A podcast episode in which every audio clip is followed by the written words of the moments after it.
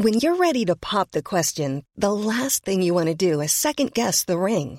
At Bluenile.com, you can design a one of a kind ring with the ease and convenience of shopping online. Choose your diamond and setting. When you find the one, you'll get it delivered right to your door. Go to Bluenile.com and use promo code LISTEN to get $50 off your purchase of $500 or more. That's code LISTEN at Bluenile.com for $50 off your purchase. Bluenile.com code LISTEN. Ahora al aire, a la una, con Salvador García Soto. Un encuentro del diario que piensa joven con el análisis y la crítica. A la una, con Salvador García Soto.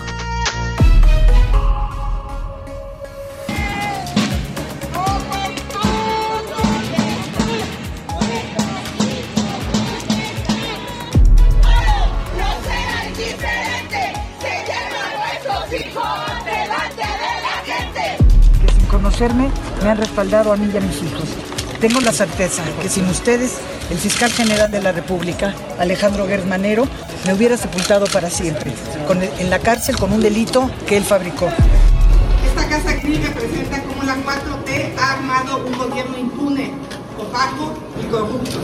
Esta casa representa los privilegios que nunca se acabaron. En este momento, trabajadores del INA están eh, preparándose para ingresar a la cueva por los vestigios que se han encontrado. Eh, alrededor de este lugar se encontraron asentamientos, se- señal de, de asentamientos humanos. creo que a lo mejor debe dejar un poco las mañaneras y enfocarse un poco en los compromisos que ha tenido con el pueblo. Yo tengo confianza en el fiscal y tengo confianza en el presidente de, de la Suprema Corte de Justicia y en otros ministros.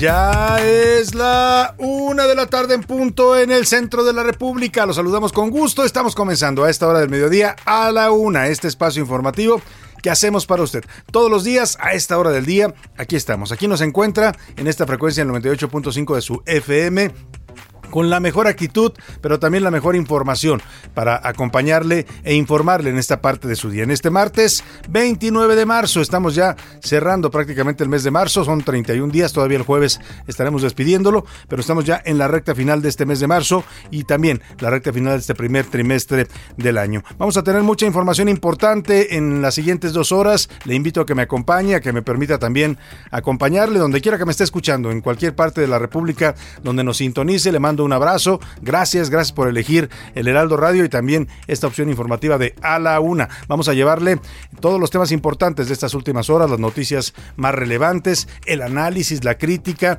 la explicación de lo que está pasando, que ya sabe que es parte de lo que nos proponemos en el día a día, y por supuesto también entretenimiento, deportes, sus opiniones. Tenemos preguntas muy interesantes hoy para que participe y haga este programa con nosotros. En fin, todo para que usted en esta parte de su día la pase bien y se informe también. Esos son- siempre nuestros objetivos. Vamos a los temas saludando a toda la República Mexicana que nos sintoniza a través de esta frecuencia central eh, en la República Mexicana. En este martes caluroso empieza a subir la temperatura en la Ciudad de México. Hoy estamos a 28 grados centígrados, 26, 27, por ahí anda variando. La máxima pronosticada para hoy es de 28. Estamos empezando a sentir calor ya. Los chilangos, acá, acuérdense que acá, acá con arriba de 27 grados para nosotros ya es calor.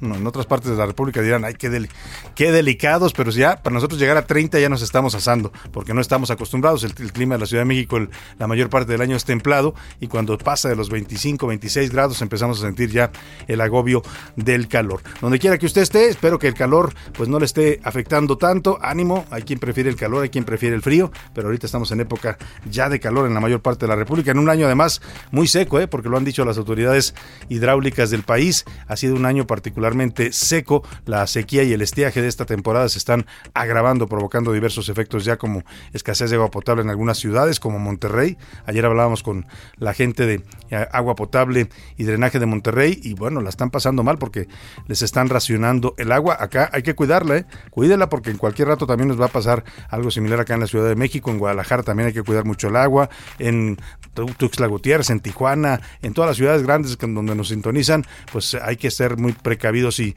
cada vez usar más racionalmente el agua, porque si no se nos acaba y entonces sí Vamos a sufrirla. Vamos a los temas que le tengo preparados en esta en este martes. Con todo, el presidente López Obrador dice que va a mandar una propuesta de reforma a la Cámara de Diputados, de reforma electoral, quiere modificar los órganos electorales del país y va a proponer, dice el presidente, que los consejeros del INE y los eh, magistrados del Tribunal Electoral Federal, es decir, las dos instancias electorales que organizan y validan las elecciones en este país, sean electos por el voto popular que ya no quiere que los elija la Cámara de Diputados.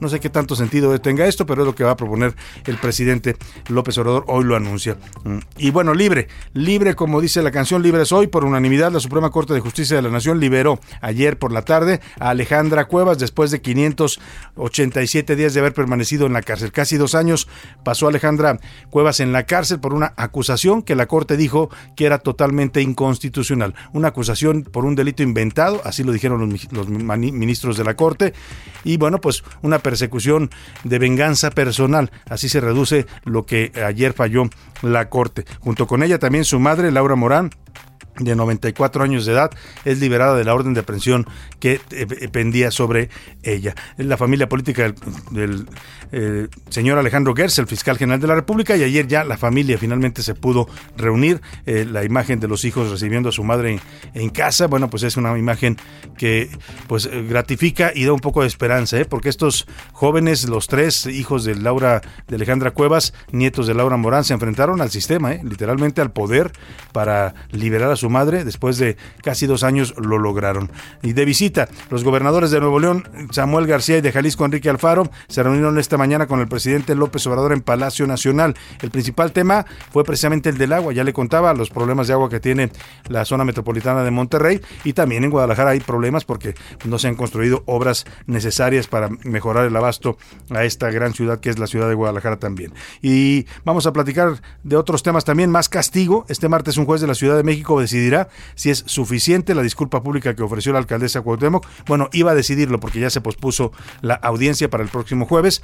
Lo que pasa es que los policías, bueno, la disculpa que dio Sandra Cuevas, que aquí la pasamos el día que se disculpó, pues no le gustó ni a la jefa de gobierno Claudia Sheinbaum, que dijo que le pareció una disculpa incompleta, ni a los policías que eran los ofendidos en este caso, ¿no? Los agraviados. Ellos dijeron que no les gusta, entonces el juez convocó a una nueva audiencia. Supongo que va a pedir que la eh, alcaldesa Sandra Cuevas pues mm, ponga su disculpa, ¿no? Y la diga en los términos en los que debe ser una disculpa pública. En los deportes, la FIFA dice, súbale, todavía hay lugares y hoy se entregan siete boletos al Mundial de Qatar. Portugal y Cristiano Ronaldo buscan el suyo. Además, empresarios ofrecen 30 millones de dólares a Will Smith y a Chris Rock. ¿Sabe para qué? Para que se enfrenten en una pelea de box profesional. No, bueno, a todo le quieren sacar dinero.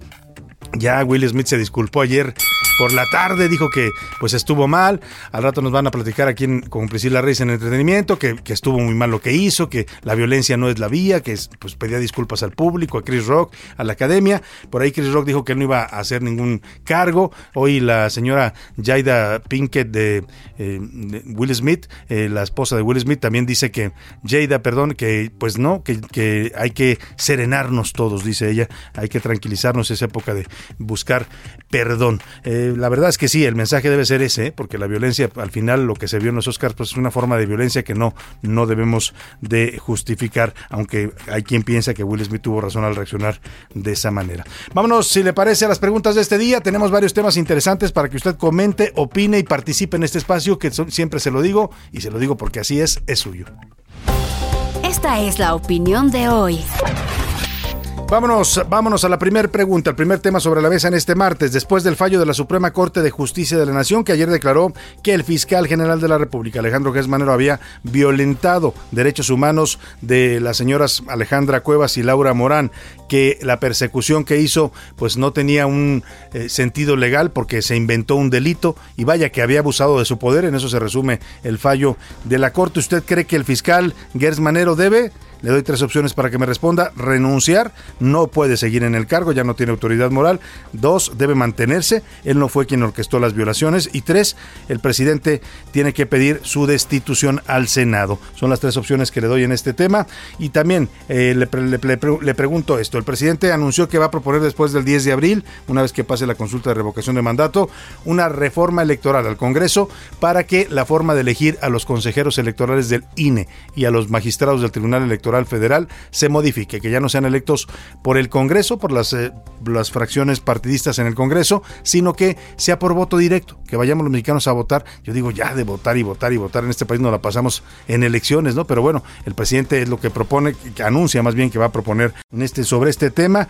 Eh, en el caso de los órganos electorales, está bien que los, los, los, ciudadanos los puedan elegir por voto directo, que no, que debe continuar eh, la elección como está hasta ahora, es el Congreso quien los elija, o que simplemente con todo esto el presidente lo que busca es controlar a los órganos electorales. Y la tercera pregunta, el tercer tema en este martes, Eugenio Derbez, este actor mexicano que fue reconocido en los Oscar por la película Coda.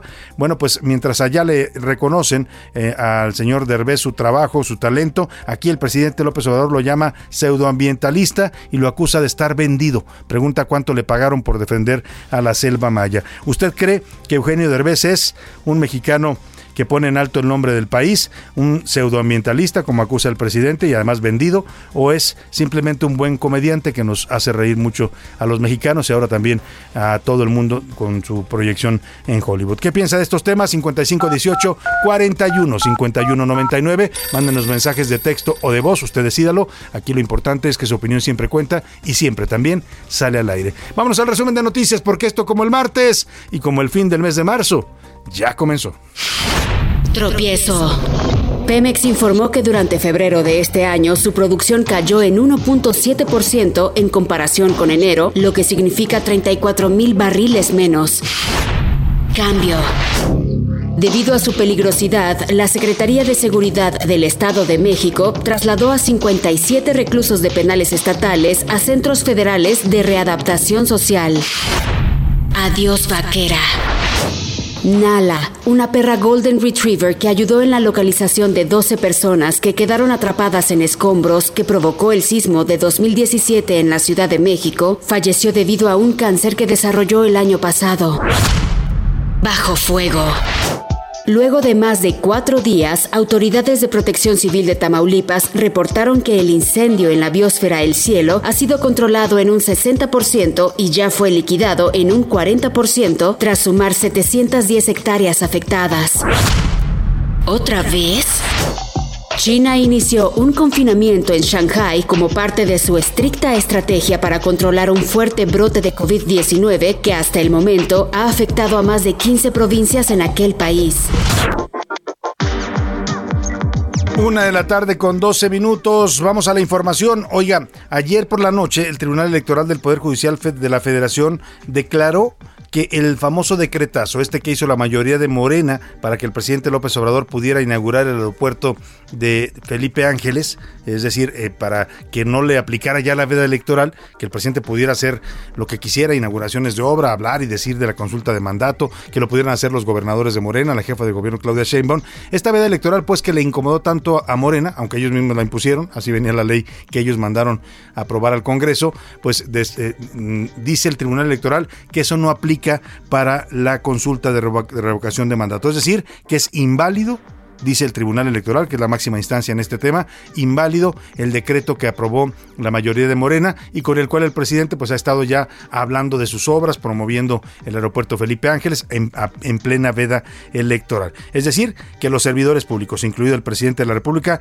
siguen teniendo prohibido hacer promoción de la consulta de revocación de mandato que va a tener lugar el próximo 10 de abril, pero tampoco pueden promover y ensalzar obras de gobierno de aquí a que se realice esa consulta. Misael Zavala, cuéntanos de esta decisión importante de los magistrados electorales eh, que pues dicen que el decretazo simplemente no aplica a la veda electoral.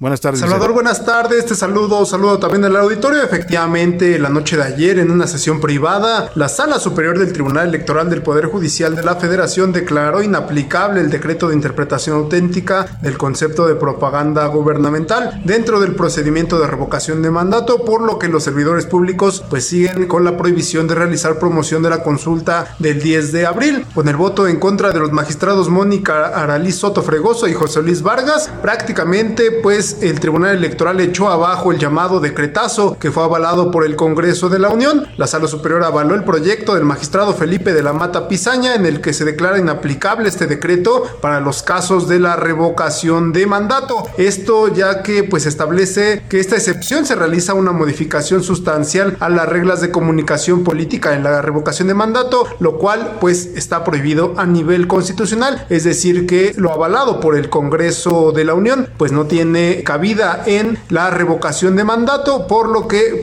cualquier servidor público que haga promoción de la revocación de mandato podría ser sancionado por las autoridades electorales. Los magistrados también confirmaron las medidas cautelares dictadas por el Instituto Nacional Electoral, que ordenaron a la gobernadora de Campeche y a otros gobernadores de Morena eliminar de sus redes sociales la publicación en apoyo al presidente de la República Andrés Manuel López Obrador, porque se estimó que se trata de propaganda gubernamental difundida en un periodo prohibido. Salvador, hasta aquí la información.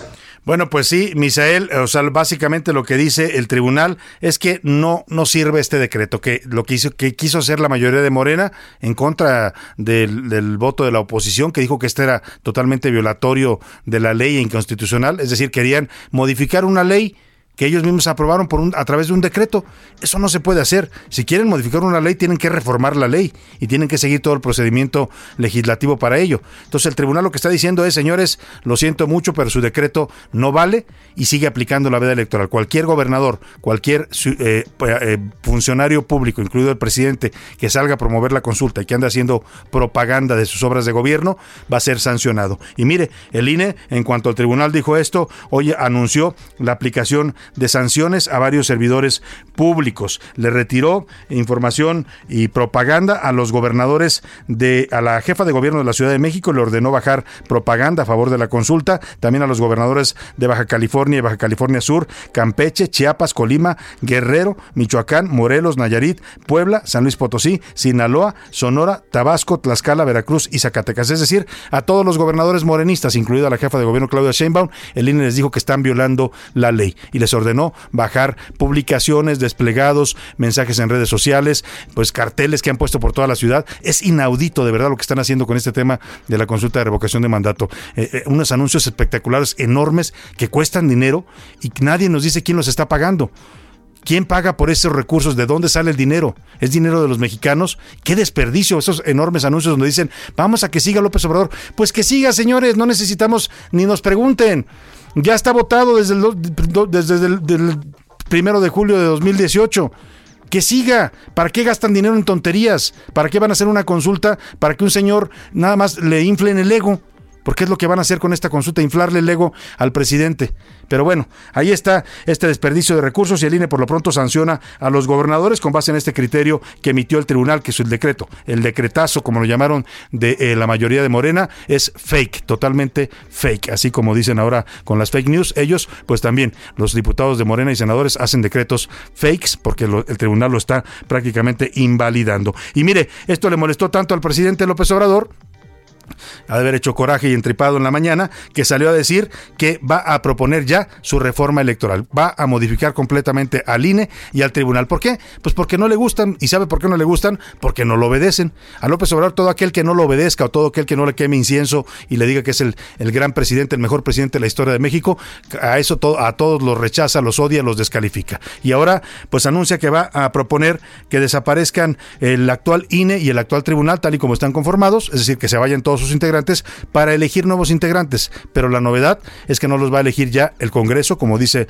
ahora la ley electoral, sino que el presidente quiere que los elijan eh, por voto directo los mexicanos. Es decir, otra elección más a las muchas que ya tenemos todo el año tenemos elecciones en este país. Bueno, pues ahora una más para elegir a los consejeros del INE y a los magistrados del Tribunal Electoral Federal. Escuche cómo lo planteó hoy el presidente.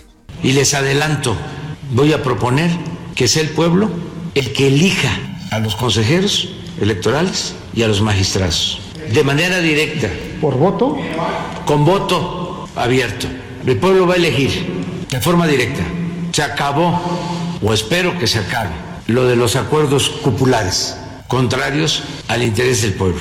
Los consejeros y magistrados pues ahí está, el presidente lo va a proponer. No sé si es necesario que nos hagan ir a votar para elegir un consejero del INE o a un magistrado electoral. Yo entiendo que eso debería ser materia de otro tipo de negociaciones y acuerdos. Sí creo que todos ellos deben garantizar independencia y autonomía en su cargo, pero eso de andar gastando en elecciones tras elecciones, oiga, como si este país no tuviera otras necesidades más importantes que andar gastando el dinero en consultas y elecciones, ¿no? Consultas además inútiles.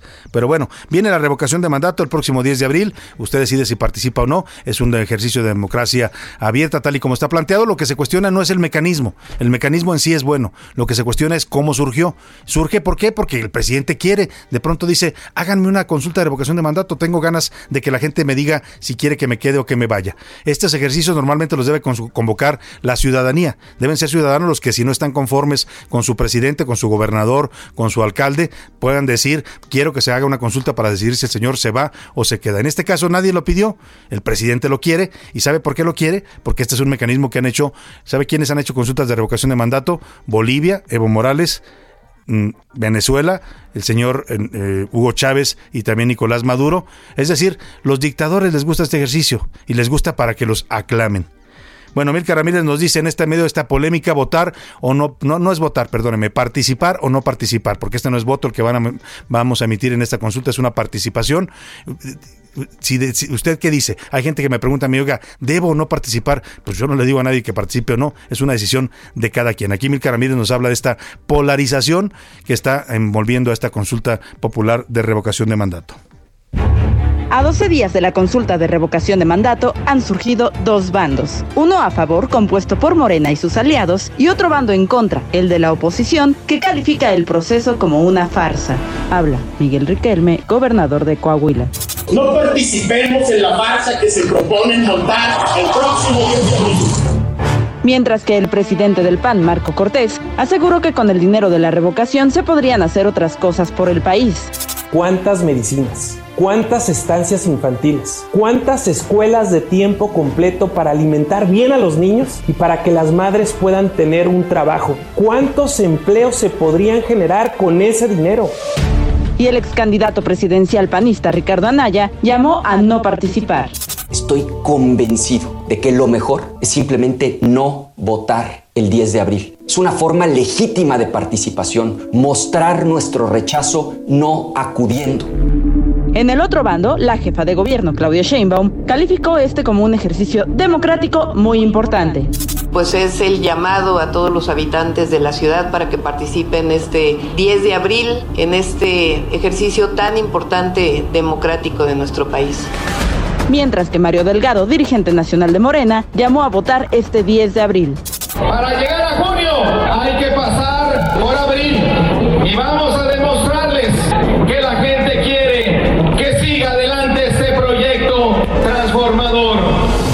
Mientras tanto, el Tribunal Electoral del Poder Judicial de la Federación puso un freno al decretazo que permitía hacer propaganda sobre este ejercicio, incluso en tiempo de veda. Para A la Una con Salvador García Soto, Milka Ramírez. Pues ahí están las dos posiciones, los que dicen que no se debe participar porque es literalmente hacerle el caldo gordo al presidente y a sus ínfulas de pues de que es el presidente más querido de este país, ¿no? Así lo dice él y sus seguidores o los que dicen que hay que participar porque este es un ejercicio democrático importante y necesitamos hacer uso de este tipo de instrumentos que ya contiene la Constitución. La decisión final la tiene usted. Si participa o no, hágalo en total libertad y conciencia y, pues opine lo que usted quiera, que se vaya el presidente o que se quede. ¿no? Ambas eh, opciones están en la boleta que va a recibir usted el próximo 10 de abril. Habrá mesas instaladas en todas las casillas, en todas las son secciones electorales, muy cerca de su casa habrá una seguramente.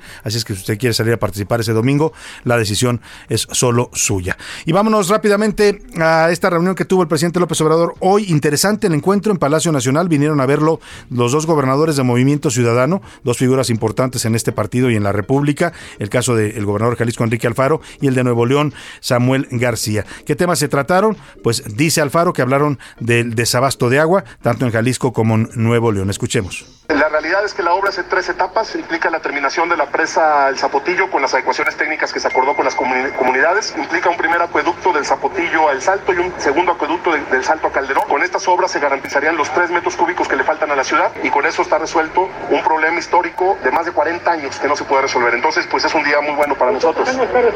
Cuando menos en los próximos 30 años el tema del abasto de la ciudad está resuelto.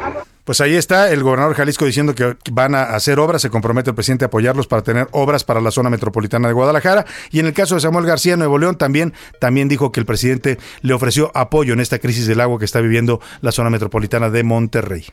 Que hoy ya tenemos las presas secas y nos urge encontrar el derecho humano al agua, como él bien lo señala, está por encima del industrial y del agrícola y hoy con agua tiene que ser muy firme en garantizar el agua primero para la gente de Nuevo León y luego para el mercantil. Y hoy por eso ya con el presidente y con agua tomaremos decisiones a implementarse hoy mismo. Pues ahí está importante el encuentro, importante los compromisos. Estamos hablando de las dos ciudades más grandes de México después de la Ciudad de México. Así es que importante que les garanticen el abasto del agua. Me voy a la pausa y vuelvo con más para usted aquí en A la Una. A la una, con Salvador García Soto. En un momento regresamos. Sigue escuchando A la una, con Salvador García Soto. Ahora, la rima de Valdés. O, de Valdés, la rima.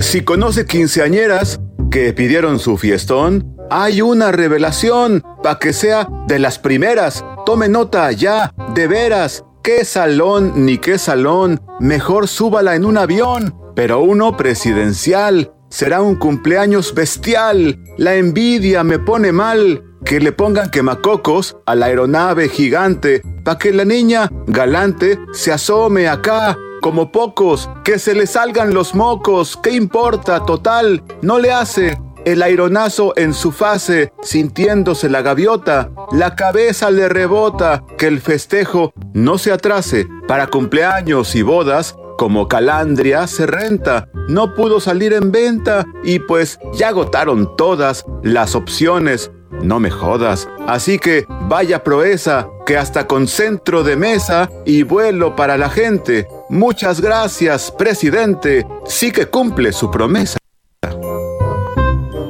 Hakuna Matata. Una forma de ser. Hakuna Matata. Nada que temer. Sin preocuparse, es como hay que vivir. A vivir así. Yo aquí aprendí. Hakuna Matata. ¿Una matata? Sí, es nuestra onda. ¿Qué onda es esa? Nada, ¿qué onda contigo? ¿Sabes qué? Esas dos palabras resolverán todos tus problemas. Es cierto. Pumba, por ejemplo. Cuando un joven era él. ¿Cuánto joven era yo? Muy bien. Gracias. Sintió que su aroma le dio mucha fama, vació la sabana después de comer. Un alma sensible soy, aunque de cuero cubierto estoy. Y a mis amigos el viento se los llevó. ¡Qué vergüenza!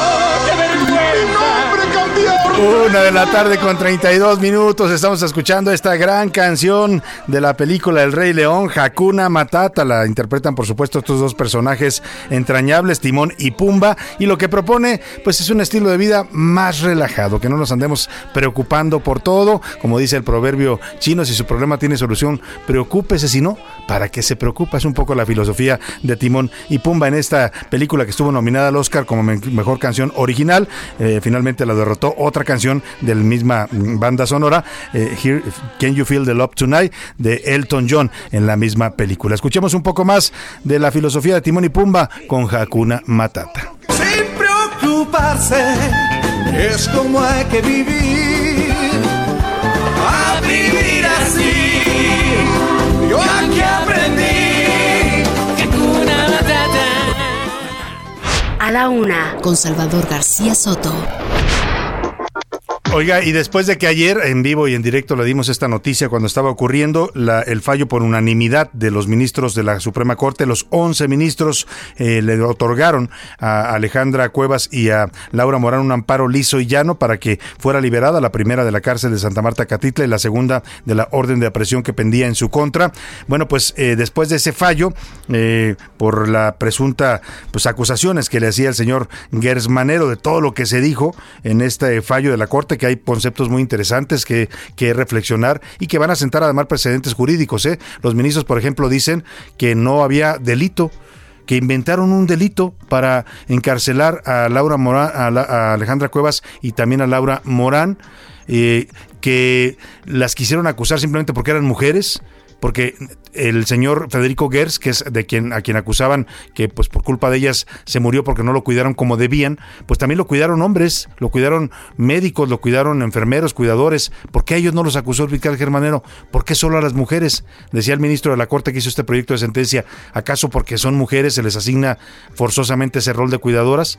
En fin, un proyecto que deja una serie de reflexiones y que concluye diciendo que esto fue un abuso de autoridad total, una violación de los derechos fundamentales, un raspón terrible, un raspón que deja pues casi desnudo al fiscal Alejandro Gersmanero, lo digo en términos políticos, pero no solo a él, ¿eh? también a la Fiscalía de Justicia de la Ciudad de México, a la señora Ernestina Godoy, que validó todo esto, que le dio trámite y que fueron las instancias locales en la Ciudad de México las que ordenaron encarcelar a esta eh, mujer Alejandra Cuevas y también liberar el orden de presión a Laura Morán. Ahí salen raspados los dos fiscales, el de la República Manero y la fiscal Ernestina Godoy. Ayer sacó un comunicado la fiscalía diciendo, pues nosotros nada más hicimos lo que nos dijimos, lo que teníamos que hacer, el procedimiento jurídico y los jueces validaron. Pues sí, pero hoy a la luz de lo que dijo la Corte, los 11 ministros por unanimidad, la Fiscalía de Justicia de la Ciudad de México y su, tu- su titular, Ernestina Godoy, se prestaron a un abuso de poder, se prestaron a una invención de delitos para perseguir por venganza personal a dos mujeres que fueron privadas de su libertad. En eso se resume el tema. A pesar de todo esto y a pesar de pues todo lo que está, el clamor social que se está generando en redes sociales, especialistas, analistas, abogados, eh, que pues dicen, oigan, pues ¿qué pasa con el fiscal? O sea, ¿qué vamos a hacer con el fiscal después de todo esto? ¿Va a seguir ahí como si nada en el cargo después de que lo acusan de haber violado la ley, de haber perseguido a dos ciudadanas y haberles inventado delitos, de haber abusado de su cargo? Bueno, pues el presidente dice que sí, que para él no pasa nada, que el fiscal es mm, amabilísimo, honorabilísimo y el presidente sigue confiando en él. Escuche usted. Yo tengo confianza en el fiscal y tengo confianza en el presidente de, de la Suprema Corte de Justicia y en otros ministros. Ahora actuaron muy bien en este caso y así espero que sigan actuando todas las autoridades. Y repito, ya no es el tiempo de antes. Ya el presidente no da línea para beneficiar o para perjudicar a nadie. Ya di instrucciones hoy al secretario de Gobernación que establezca comunicación con ella y que se le ofrezca, que se le brinde toda la protección y todo el apoyo. La van a buscar ya de inmediato, de mi parte. Ahí está lo que dice el presidente, bien, porque dice que van a buscar a Alejandra Cuevas. No, no dice que la vaya a recibir, porque ella pidió directamente, ella y sus hijos pidieron ver al presidente. Él dice que los va a mandar con el secretario de Gobernación, Adán Augusto López. Pero mal porque el presidente dice que sigue confiando en Gers Manero. Yo no sé si el presidente no se entera o no se quiere enterar, o se entera nada más de lo que le conviene, porque el fallo de los ministros ayer fue público y están ba- bastante claras las palabras de los ministros cuando hablan de una violación de garantías fundamentales, cuando hablan de invención de delitos, cuando hablan de un abuso de poder. Por eso se otorga el amparo liso y llano, porque hay un abuso de la autoridad. Aún así, el presidente dice que confía en Gers, pues ahora sí que cada quien confía en quien quiere, ¿no? Y a lo mejor uno confía en los que le parece que son de su propia condición.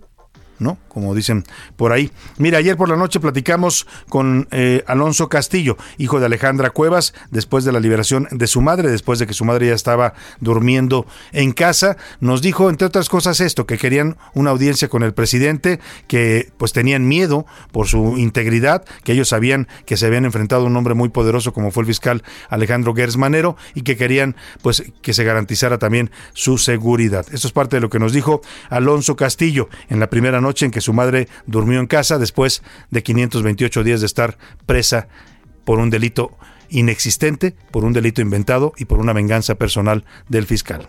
¿Cómo se sienten después de este fallo de la Corte? Estamos como que no lo creemos, realmente ha sido una- un esfuerzo con una simetría absoluta en donde gracias a, a medios de comunicación, a periodistas como tú que han, que han insistido, que han hablado del caso, a la sociedad civil que se nos unió fue que se pudo lograr esto.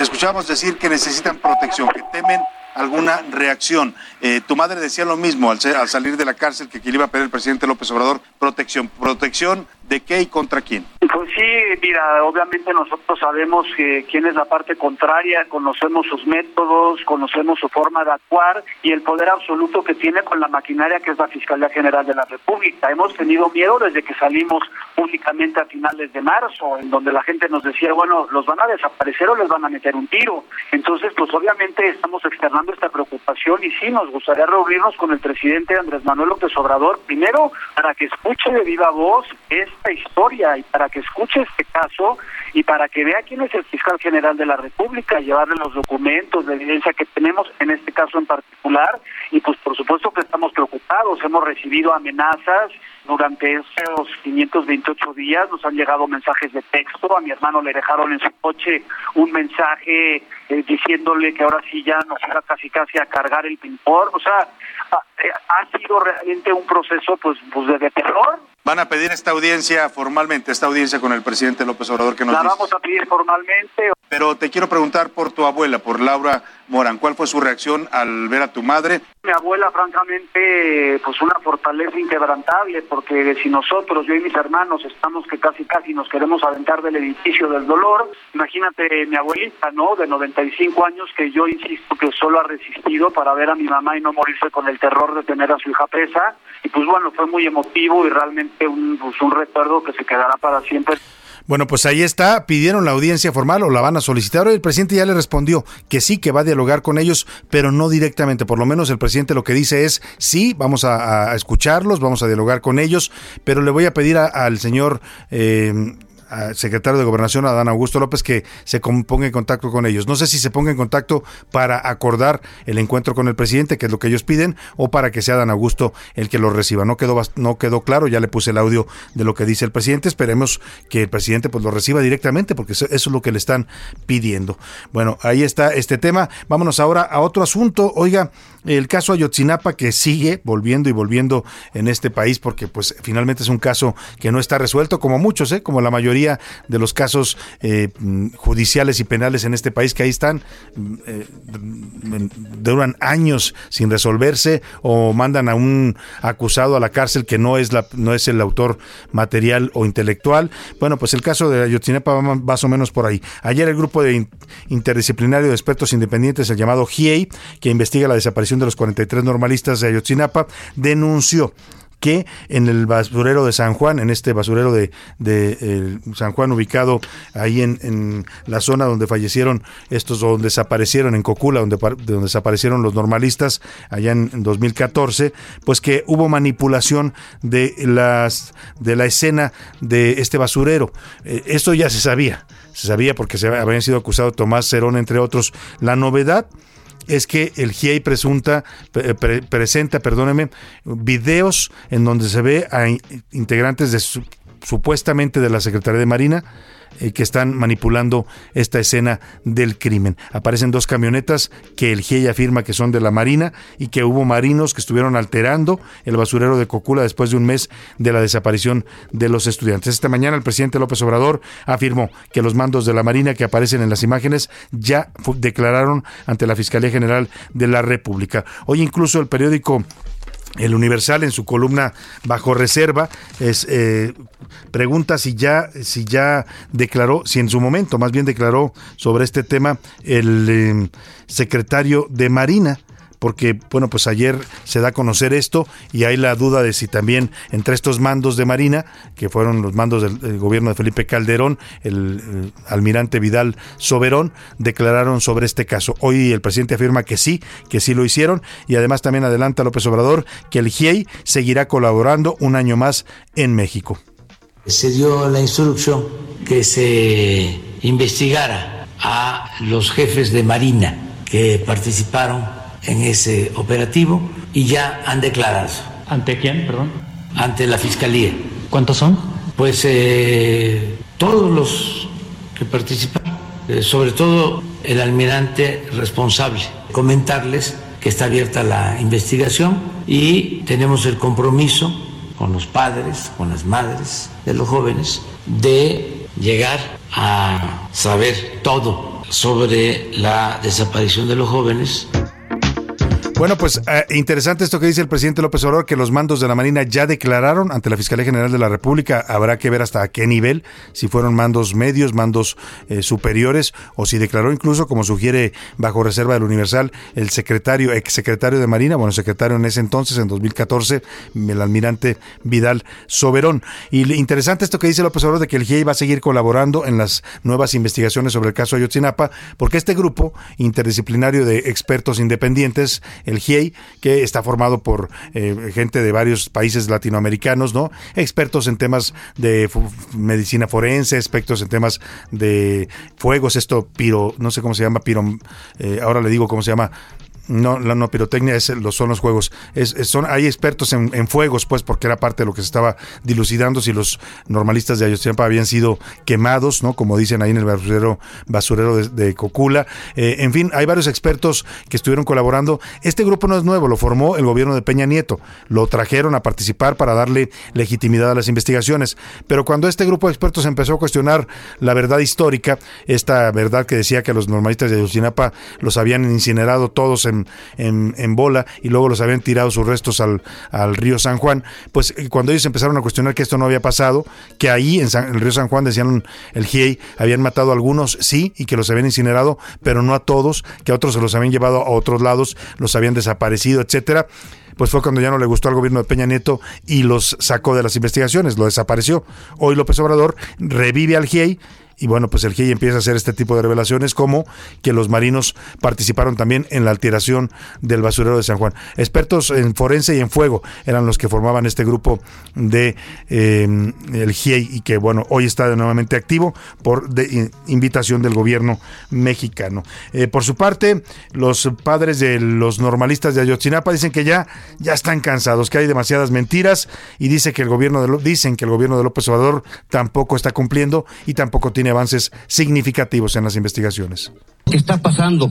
¿Por qué la manipulación tan cruel que se ve en el video? Señor presidente, no le hacen caso. Es incongruente que por un lado haya voluntad y por otro lado haya razón. ¿A qué estamos jugando? Llevamos los mismos, casi el mismo tiempo que las mismas instituciones no han dado la información que el sexenio pasado. Yo creo que ya es justo de saber el paradero de nuestros hijos. Ya es justo saber hasta dónde es la magnitud de la responsabilidad de las instituciones y de los funcionarios públicos de alto nivel. Porque ahí tenemos la salida del dron, que dos personajes son los únicos que tienen el, poder de sacarlo, que es el, el presidente de la República y el inteligencia militar. Bueno, el que habla es uno de los padres de los normalistas de Ayotzinapa y el tono pues parece bastante molesto ya con el gobierno de López Obrador, porque el gobierno eh, este gobierno les dio muchas expectativas, les dijo que iban a encontrar a sus hijos casi casi, que los iban a encontrar, ¿no? Vivos o muertos, pero los iban a encontrar. Y la verdad es que pues poco han avanzado en las investigaciones más allá de lo que ya se sabía. Eh, ha habido algunas nuevas acusaciones, nuevos testigos, es el señor Mario, es padre de uno de los normalistas y bueno, se escuchan ya un poco desesperados, ¿no? Porque que dicen pues mucha palabra, mucho mucha promesa en este gobierno, el de López Obrador y pocos avances concretos y bueno, pues habla en, en particular de este video donde se ve a elementos de la Secretaría de Marina manipular las evidencias del río San Juan. Y vámonos a otro tema, la violencia en el país. Después de la masacre ocurrida en un palenque clandestino en Sinapecuaro, Michoacán, donde mataron a 20 personas, ya fueron identificados 10 de los 20 asesinados. Además, hay cuatro personas heridas también. Los uh, hombres armados, el comando armado que llegó en una camioneta de una empresa, fíjese, llegaron a bordo de una camioneta de una empresa de frituras, dijeron que iban a surtir este producto al palenque y así los dejaron entrar ¿no? Se hicieron pasar por vendedores, pues, de frituras y cuando estaban, pues, en, ya adentro, pusieron un camión bloqueando la salida para que nadie se pudiera escapar. Fíjese qué nivel de perversidad ha llegado el crimen en este país, ¿no? A qué nivel de perversidad. O sea, llegan, se meten al lugar disfrazados, luego bloquean la salida. O sea, para que nadie se escape. Literalmente eso era una, pues, una una ratonera de la muerte. Así estaba el palenque, ¿no? Y ahí, una vez que los tenían encerrados a todos, que nadie podía salir, empezaron a rafaguearlos y a matar a los que se atravesaron en el camino. Entre los que están identificados, eh, pues eh, está el dueño del lugar de 59 años, identificado como Abel, junto con su hijo. Sergio Cortés, jefe de información del Heraldo Radio allá en Michoacán, cuéntanos qué se sabe de estas investigaciones sobre esta masacre en Michoacán. Buenas tardes.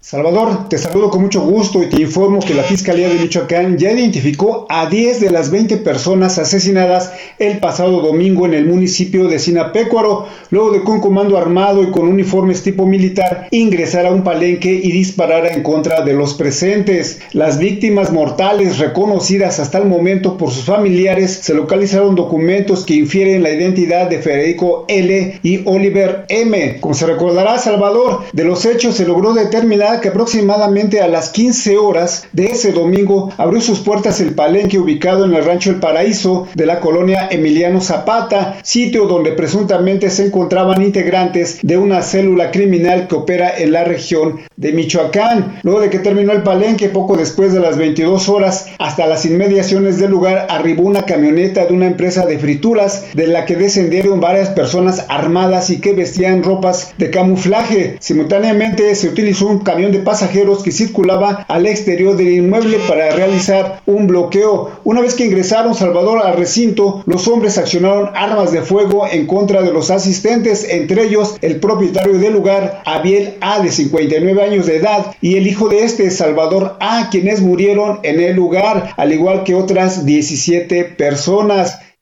Bueno, pues muchas gracias, Sergio Cortés. Ahí, ahí van avanzando las investigaciones. Esto que el presidente ayer se limitó a decir que era una venganza entre grupos, pues sí, presidente, pero no se puede permitir y el presidente de este país no puede justificar que se anden matando los grupos criminales como si nada, ¿no? Porque en, esas, en esas matanzas, pues también se llevan a gente inocente. Tenemos información rápidamente de último momento, José Luis Sánchez. Salvador, buenas tardes. Dos informaciones rápido. Dos mexicanos murieron tras avionazo en Costa Rica. La policía judicial de aquel país informó que son mexicanos los dos hombres fallecidos esta madrugada eh, luego de un accidente, una aeronave que transportaba 50 kilos de cocaína del sur al norte de América. Venían desde México y pretendían eh, llevar esta droga hasta allá, hasta Costa Rica. La aeronave se accidentó y ahí quedaron los, dos mexicanos. Así es, ya se confirma la nacionalidad de estas dos personas mexicanos. Y rapidísimo, Salvador, vamos a escuchar porque hace unos minutos presentó la senadora Xochitl Galvez la Casa Gris, pero hecha con bloques de, Lego. Vamos a, escuchar parte de lo que dijo. Les presento la Casa Gris para que se pretengan armar el caso. Con este juguete nosotros, nosotros hoy queremos recordarles que si quieren demoler lo que es una realidad, nosotros aquí se los vamos a construir. Está la casa de gris de Lego. Así hay imágenes, hay videos que vamos a compartir en este momento en arroba S García Soto. y vámonos al entretenimiento porque Priscila Reyes nos trae más, más del episodio de Will Smith en los Oscars.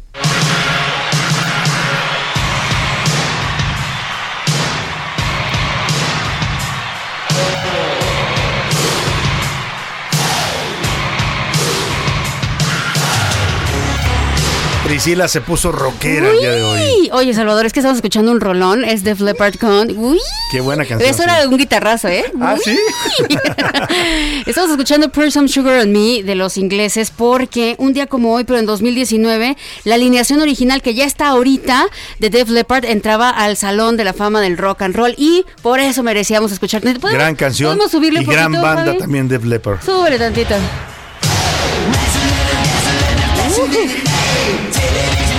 En un concierto de Def Leppard hace unos años, Salvador, me, me sentí por primera vez rocker, o sea, rockera y... Como y- chavo y- y rucar. Vieja, vieja porque Ocesa, que lo, que lo preparó allá en el Palacio de los Deportes, nos puso, generalmente en los conciertos de rock no ponen sillas, y nos puso sillas. y yo ¿qué- qué ¿No estás pusieron queriendo? andaderas? No, ¿qué estás queriendo decir, Ocesa? Oye, basinicas, ¿no? Por si le gana la... Oigan, rapidísimo, ayer eh, les daba a conocer al minuto que Will Smith se disculpó, los- lo estaba ya publicando, sacó una publicación en su Instagram diciendo la violencia en todas sus formas es venenosa y destructiva, mi, com- comportamiento en los premios de la Academia de anoche fue inaceptable, inexcusable. Las bromas a mi costa son parte del trabajo, pero una broma sobre la condición médica de Jada fue demasiado para mí y reaccioné emocionalmente. Me gustaría disculparme públicamente contigo, Chris. Y esto es lo importante porque cuando él recibe el Oscar, eh, le pide una disculpa a la Academia, a sus compañeros nominados, pero nunca se A lo hace a él, Chris, que fue el que le puso el cachetadón. el- el guamas. También ayer les contaba y se los dije muy rápido, pero es importante que lo sepan. La policía de Los Ángeles, la famosa LAPD de, de las películas, se acercó con Chris Rock para ver si iba a levantar cargos. Claro. Él desde ayer dijo que no iba a levantar Porque nada. son delitos que siguen de oficio en Estados Unidos. Pero, pero, Chris Rock tiene seis meses para arrepentirse. Si Chris Rock se arrepiente en los próximos seis meses, eh, eh, Will Ah. Puede Smith levantar podría, cargos. podría levantar cargos y podría pisar la cárcel unos meses Will Smith. O sea, así de delicada está la, la- la situación. La academia también ya dijo que está levantando una investigación. Ahí les van. Son dos cosas que pueden pasar. O le quitan el Oscar o lo sacan de la academia. Lo de quitarle el Oscar está medio dudoso, Salvador, porque si no sería súper incongruente. A Harvey Weinstein no le quitaron el Sí, Oscar por las después de que lo películas acusaron hizo cantidad de mujeres de sex- abuso y ya sexual. está condenado. Entonces, no sé si a Will Smith le quitarían el Oscar, pero bueno, hasta ahí vamos. Y los Foo Fighters cancelan giras, obviamente por el sensible La fallecimiento de de Taylor baterista, Hawkins. ¿no? Que es. fue todo un fenómeno la noticia, ¿no? Se Terrible, no lo hemos viral. platicado, pero terrible. Lo platicamos en el Si siguiente bloque, lo ¿te parece? Lo- sí. Las novedades que traiga sobre este eh, aparente suicidio. Vámonos a, a música. Priscila, ¿qué nos vas a poner? Last Dance de Donna Summer ganó el Oscar como mejor canción en 1978. A mover el bote, que vamos a la segunda hora de A la Una. So let's dance,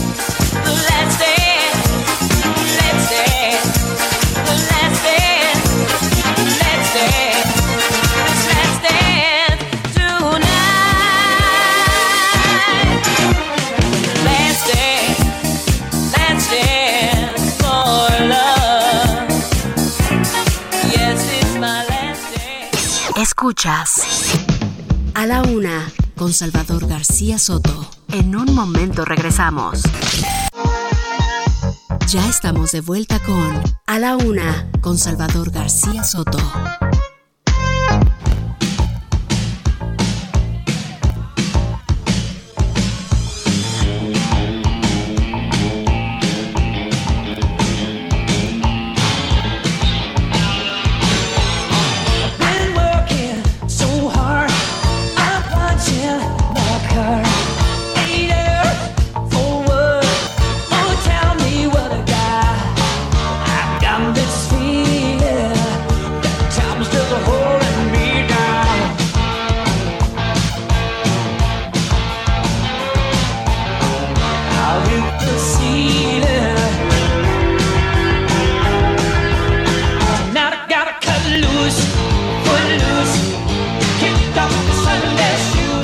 Son las 2 de la tarde en punto en el centro de la República y estamos iniciando a esta hora la segunda hora de A la Una. Vamos por la segunda parte de este espacio informativo, todavía con mucha información, con muchos temas, con muchas entrevistas, asuntos importantes que comentarle, pero sobre todo con mucha actitud. Toda la actitud para informarle y acompañarle en esta parte de su día, en este martes 29 de marzo de 2022. Hemos regresado con esa misma energía, con esta canción de Kenny Loggins, se llama Footloose, es soundtrack de la película del mismo nombre eh, de 1984, la estelarizaba Kevin Bacon. Oiga, Kevin Bacon, me decían aquí es como tocino, ¿no? Bacon en inglés es tocino, imagínese usted que se apellidara Bacon. Bueno, este afortunadamente rico era delgadito, ¿no? Si fuera sido gordito, sí le hubieran hecho bromas sus compañeros de la escuela. Bueno, pues escuchemos más de Footloose y seguimos con más información aquí en A la Una.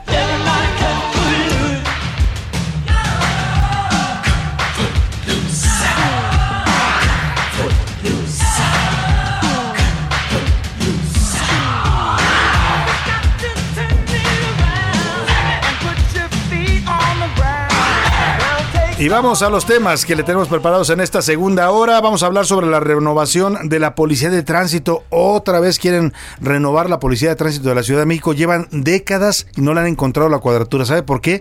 Porque la Policía de Tránsito en la Ciudad de México se volvió un cuerpo corrupto, ineficiente, que se dedica a extorsionar a los ciudadanos más que a vigilar el tránsito en la Ciudad de México. Vamos a ver si en esta ocasión sí lo logran. Vamos a platicar de este nuevo intento por hacer una Policía de Tránsito profesional, eficiente y honesta que hace décadas no tenemos en la Ciudad de México. Vamos a platicar con el subsecretario Javier Moreno, subsecretario de Control de Tránsito, precisamente de la Secretaría de Seguridad Ciudadana. Vamos a platicar también sobre la iniciativa del presidente López Obrador de reformar a los órganos electorales. Vamos a consultar a un ex consejero del IFE para que nos diga qué piensa de esta idea de que los mexicanos votemos para elegir consejeros electorales y magistrados también electorales. Además, le voy a platicar sobre la guerra allá en Europa del Este.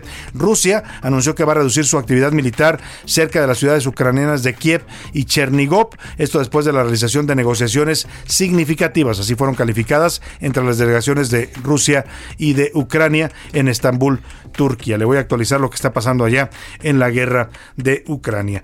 Pero como siempre a esta hora del día vamos a escuchar sus opiniones y comentarios. Hoy le hicimos tres temas, ¿eh? tres preguntas sobre la mesa para que usted participara, las tres interesantes. Una es sobre eh, Eugenio Derbez, que tan atacado en México por el presidente, tan descalificado, y allá en Hollywood le aplauden, lo reconocen. Eh, le preguntamos también sobre esta propuesta del presidente para que los consejeros electorales y los magistrados ya no los nombre el Congreso de la Unión, sino los eh, elijamos por voto directo los mexicanos. ¿Qué piensa usted? Y la tercera pregunta, José Luis Sánchez, bienvenido. Salvador, gracias, buenas tardes. Sobre el tema del fiscal, luego de la resolución unánime ayer de la Suprema Corte de Justicia de la Nación, si debe mantenerse o no Debe seguir o no el fiscal, ¿no? Y pues hay muchas voces al respecto, Sí, ¿eh? los que dicen que pues hay que pensar ya en un nuevo fiscal, pero pues parece que ahí no se quieren mover de la silla, están abarrados con uñas y dientes. Priscila Reyes, bienvenida de nuevo, ¿cómo estás? Muy bien, Salvador, queridos radioescuchas, querido Jay, bienvenidos a este martes que ya indica que nos faltan solo cuatro días para el viernes. Ya vamos hacia el viernes. Priscila siempre está contando los días para llegar al viernes. así. Y bueno, vamos a ver por lo pronto Ay, qué ¿cómo que dice. a quién le interesa? No, A todos. dice eso sí me interesa, es Ah, parte de, Sí, sí, ah, bueno. de la familia Peluche. ¿Qué bien. dice el público, Priscila ¿Qué Reyes? dice el público? Mm, soy Cristina Rivas, a sus órdenes. Eh, buenas Gracias, tardes, Salvador. muchas gracias. Equipo del mejor noticiero de la radio, respecto a su primera pregunta, Gertz debe de renunciar, bueno, si tuviera vergüenza. Y de lo del INE, debe de seguir como está de verdad que López, a pesar de que ganó, gracias a que fueron elecciones dirigidas por este organismo, nada quiere estar ingando, dice tal cual. Ay, es- me llamó la atención, pero sí dice ingando, la verdad. Y su tercera pregunta, pues Derbez es un mexicano destacado y la verdad no necesita que el presidentillo ni nadie lo reconozca. Mm, Muy bien. Es lo que dice Cristina Rivas. Y sí, muchas felicidades a Gracias Eugenio por sus Derbez Salvador. respuestas, Cristina. Que hay que decir algo sobre Eugenio Derbez. Eugenio Derbez es una persona que desde siempre, o sea, él, eh, eh, su, su entrada a la comedia fue fortuita, ¿eh? Él no era comediante de corazón, él es actor de corazón. Quería ser actor de carácter. No, No, y estudió para Como ser su actor madre, que era- y todo, ¿Te sí. acuerdas de, de- de- ma- cómo se llama Marga? Eh, Ajá, Marga. López. Ajá, No, no, Silvia. Silvia Derbez. Pero ¿de, de quién estás hablando? De, Mar- del- Derbez, su Ah, es que pensé que ibas a compararla con Marga López. No, no, dije, no, de su mamá, ah, que era una actriz de, pues, de drama, claro, ¿no? Totalmente claro. dramática. Él estudió mucho tiempo, Sa- Salvador, para ser actor. Y es un actor, pero bueno. De hecho, hay imágenes de, de sus pininos, bueno, no, no de actuación, pero sí en De Chabelo. niño. Él estuvo en Chabelo, fue uno de los como edecanes que pasaban Ajá. el micrófono en Sí, las muy gradas. jovencillo. Muy jovencillo él. Y, Hay una entrevista. la catafixia y todo. Ahorita que dices esto, les voy a buscar el audio. Hay una entrevista donde tiene Eugenio unos ocho años y le preguntan, ¿qué es lo que quiere ser de grande? Dice, pues actor. Sí, la verdad, actor. Ay, no, es, es hermoso. Bueno, por acá dice, por favor, no haga el caldo gordo. Un tema es que el actor Derbez gane créditos por el éxito de la película Coda y otra que sea un falso ecologista. Bueno, es lo pues que ahí dice por acá. Eh, por acá nos dicen, mira cómo la senadora mete a gente en nuestra facultad y le contesta a nuestra comuni- comunidad. Nos mandan aquí unos mensajitos. Los vamos a ver al rato. ¿Qué senadora? A ver. ¿Será Eso quien? es lo que dice su Citlali? mensaje. Defiende morir. Ahorita, ahorita te los Ahorita mando. lo- ahorita los revisamos. Seguimos leyendo los mensajes. La estrategia de eh, El Salvador de capturar a miles de maras ha provocado que estén llegando como Juan por su casa a Tapachula, que es necesario que lo sepa el mundo, aunque no lo crean, el patio trasero de México. Oye, es que el presidente de El Salvador, el señor Bukele, ha iniciado una cacería literalmente contra la Mara Salvatrucha. Ha detenido ya más de 1.400. Se- ayer se detuvieron 1.600 y el fin, de 1,600. semana, el fin de semana hubo una detención de 400 y además el sábado declaró un estado de emergencia para que nadie pueda salir después de ciertas, eh, ciertas horas en algunas provincias. Y de es que, Jay, en los últimos días queda, han pues. Sí, matado- exactamente, literalmente. Les están eh, adjudicando la muerte de muchísima gente en los últimos días. Es que mira, con, la detención de, de sus eh, integrantes, pues algunos líderes incluso de la, de la Mara Salvatrucha, ellos reaccionaron matando gente. Entonces, el presidente lo que hizo ayer fue sacar un video donde a todos los que tiene presos los saca mm, literalmente desnudos en calzoncillos y los van golpeando la policía policía los van obligando a caminar, algunos se caen, los van pues eh, maltratando. Un video Y le- y, le provocador dice, no, le dice, ¿no? les dice, el, les dice el presidente Bukele, si ustedes siguen matando, estos que están aquí van a pagar las consecuencias. Uf, es una guerra, ¿eh? es una guerra la que emprendió Bukele contra la Mara Salvatrucha y esto, como bien dice nuestro escucha, está provocando pues que migren hacia, hacia Tapachula, hacia eh, México y hacia Chiapas. Nada más el sábado estos eh, pandilleros mataron a 62 personas inocentes de la nada, los iban escogiendo y los por eso, mataron 62 en personas. represalia a la represalia, detención de sus, de sus integrantes. Buenas tardes, Salvador Pris y Luis. Soy Salvador Molar. Saludos desde Tampico, tierra de Juancho. ¿A dónde vamos a parar con este gobierno que se dice que es austero con los impuestos que pagamos los mexicanos? Dinero que solo irá a parar a la basura. Que termine sus seis años ya y le pone muchas as ya. Todavía falta, todavía No, falta. señor. y medio. Saludos a este gran equipo de la tarde. En referencia a Gertz Manero, debe renunciar por dignidad si es que la tiene. Porque AMLO no lo va a remover, No. lo dice Eduardo Herrera. Mire, el, Ni una presidente otra, ¿no? lo sostiene porque dice que sigue confiando en él. El Senado lo protege. Monreal ahí le operó en su última visita para que todos lo protegieran, todas las fracciones parlamentarias. O sea, la única salida que queda es que el fiscal efectivamente mostrara algo de dignidad y presentara su renuncia al cargo, cosa que no va a ocurrir. ¿eh? En este país, acuérdese que pasa todo y no pasa nada. Salvador, hola, soy Ricardo Cosío Ibarra. Considero que deben a Gertz Manero y Ernestina Godoy se les debe pedir la renuncia y en caso de consejeros del INE deben ser elegidos por el Congreso, pues no son puestos de elección popular. Menos, menos la fiscal de la Ciudad de México va a renunciar. Ya dijo que pues ella hizo lo que tenía que hacer y punto, ¿no? Eso básicamente es lo que dice el comunicado de ayer, que ellos no hacen casos políticos, que todo estaba sustentado en investigaciones judiciales que se le presentaron y que con base en eso pues actuó como actuó la Fiscalía de Justicia de la Ciudad de México. Soy Juan Manuel Palacios de Sinaloa y dice, buenas tardes Salvador y su gran equipo, muchas manitas aplaudiendo. Mi respuesta a la pregunta número uno es tres. Creo que si tienen ética profesional, así como un poquito de vergüenza, tanto el fiscal como él ya saben quién debería de pedir su renuncia, como el que ya saben debería de pedir su renuncia Sí. y dejar en claro al pueblo. O sea, lo que dice él es que el presidente debería pedir la destitución del fiscal al Senado, que es el procedimiento legal y constitucional, pero yo lo veo muy lejano que ocurra. ¿eh? Buenas tardes desde Tampico, Tamaulipas. Yo digo que en vez de ir a votar, mejor ir a bendecir nuestra palmita, porque ese día es Ah, domingo ya de viene Ramos. el domingo de Ramos. ¿Qué día es el primer? El 10 de abril, ¿no? Sí, Es el 10 de abril. Ahí empieza la Semana Santa ya. empieza. Oye, qué rápido, ya estamos en casi en Semana Santa. Vamos a la playa. Oh, oh. Bueno, ya me dieron una idea para la semana musical de Semana Santa. Ok, Que se vaya a su ranchito a descansar, lo dicen con, con pausa. A Como su- siempre lo digo, a su ranchito. ranchito No que vaya a al descansar. baño, pues. No, no que vaya ahí. Lo dice. saludos a la mejor estación. Muchas gracias. Saludos para Chava, también lo dicen por Gracias, acá. saludos. Buenas tardes, don Salvador y equipo que hace posible tener un panorama veraz y diferente a los escándalos acostumbrados de ya saben quién. Al presimiente le debería de dar mucha vergüenza el estarle mintiendo cada día a la nación. Es un tipo sin escrúpulos y autoritario. Lo dice este mensaje. Está muy largo, pero lo leeremos eh, completo. Completo, pero ahí está su adelante. opinión resumida. Saludos de Felipe León López. En cualquier país de Estado de Derecho, el fiscal Gertz Manero ya habría sido removido de manera fulminante. Coincido totalmente. ¿eh? En cualquier país mínimamente democrático ya lo hubieran removido, pero acá eh, pues es México. Un saludo a Felipe León. Y pregunta Felipe León, ¿hasta dónde vamos a aguantar estos desplantes de abuso de poder? Buena pregunta. Bueno, yo me iría más allá. En un, pa- en un país democrático ni siquiera hubiera llegado un tema así a una Suprema Corte. No. Así. Se hubiera en hecho cuanto justicia hubiera desde el llegado, primer lo hubieran resuelto, claro. Aquí nos mandan una foto de un espectacular, justamente.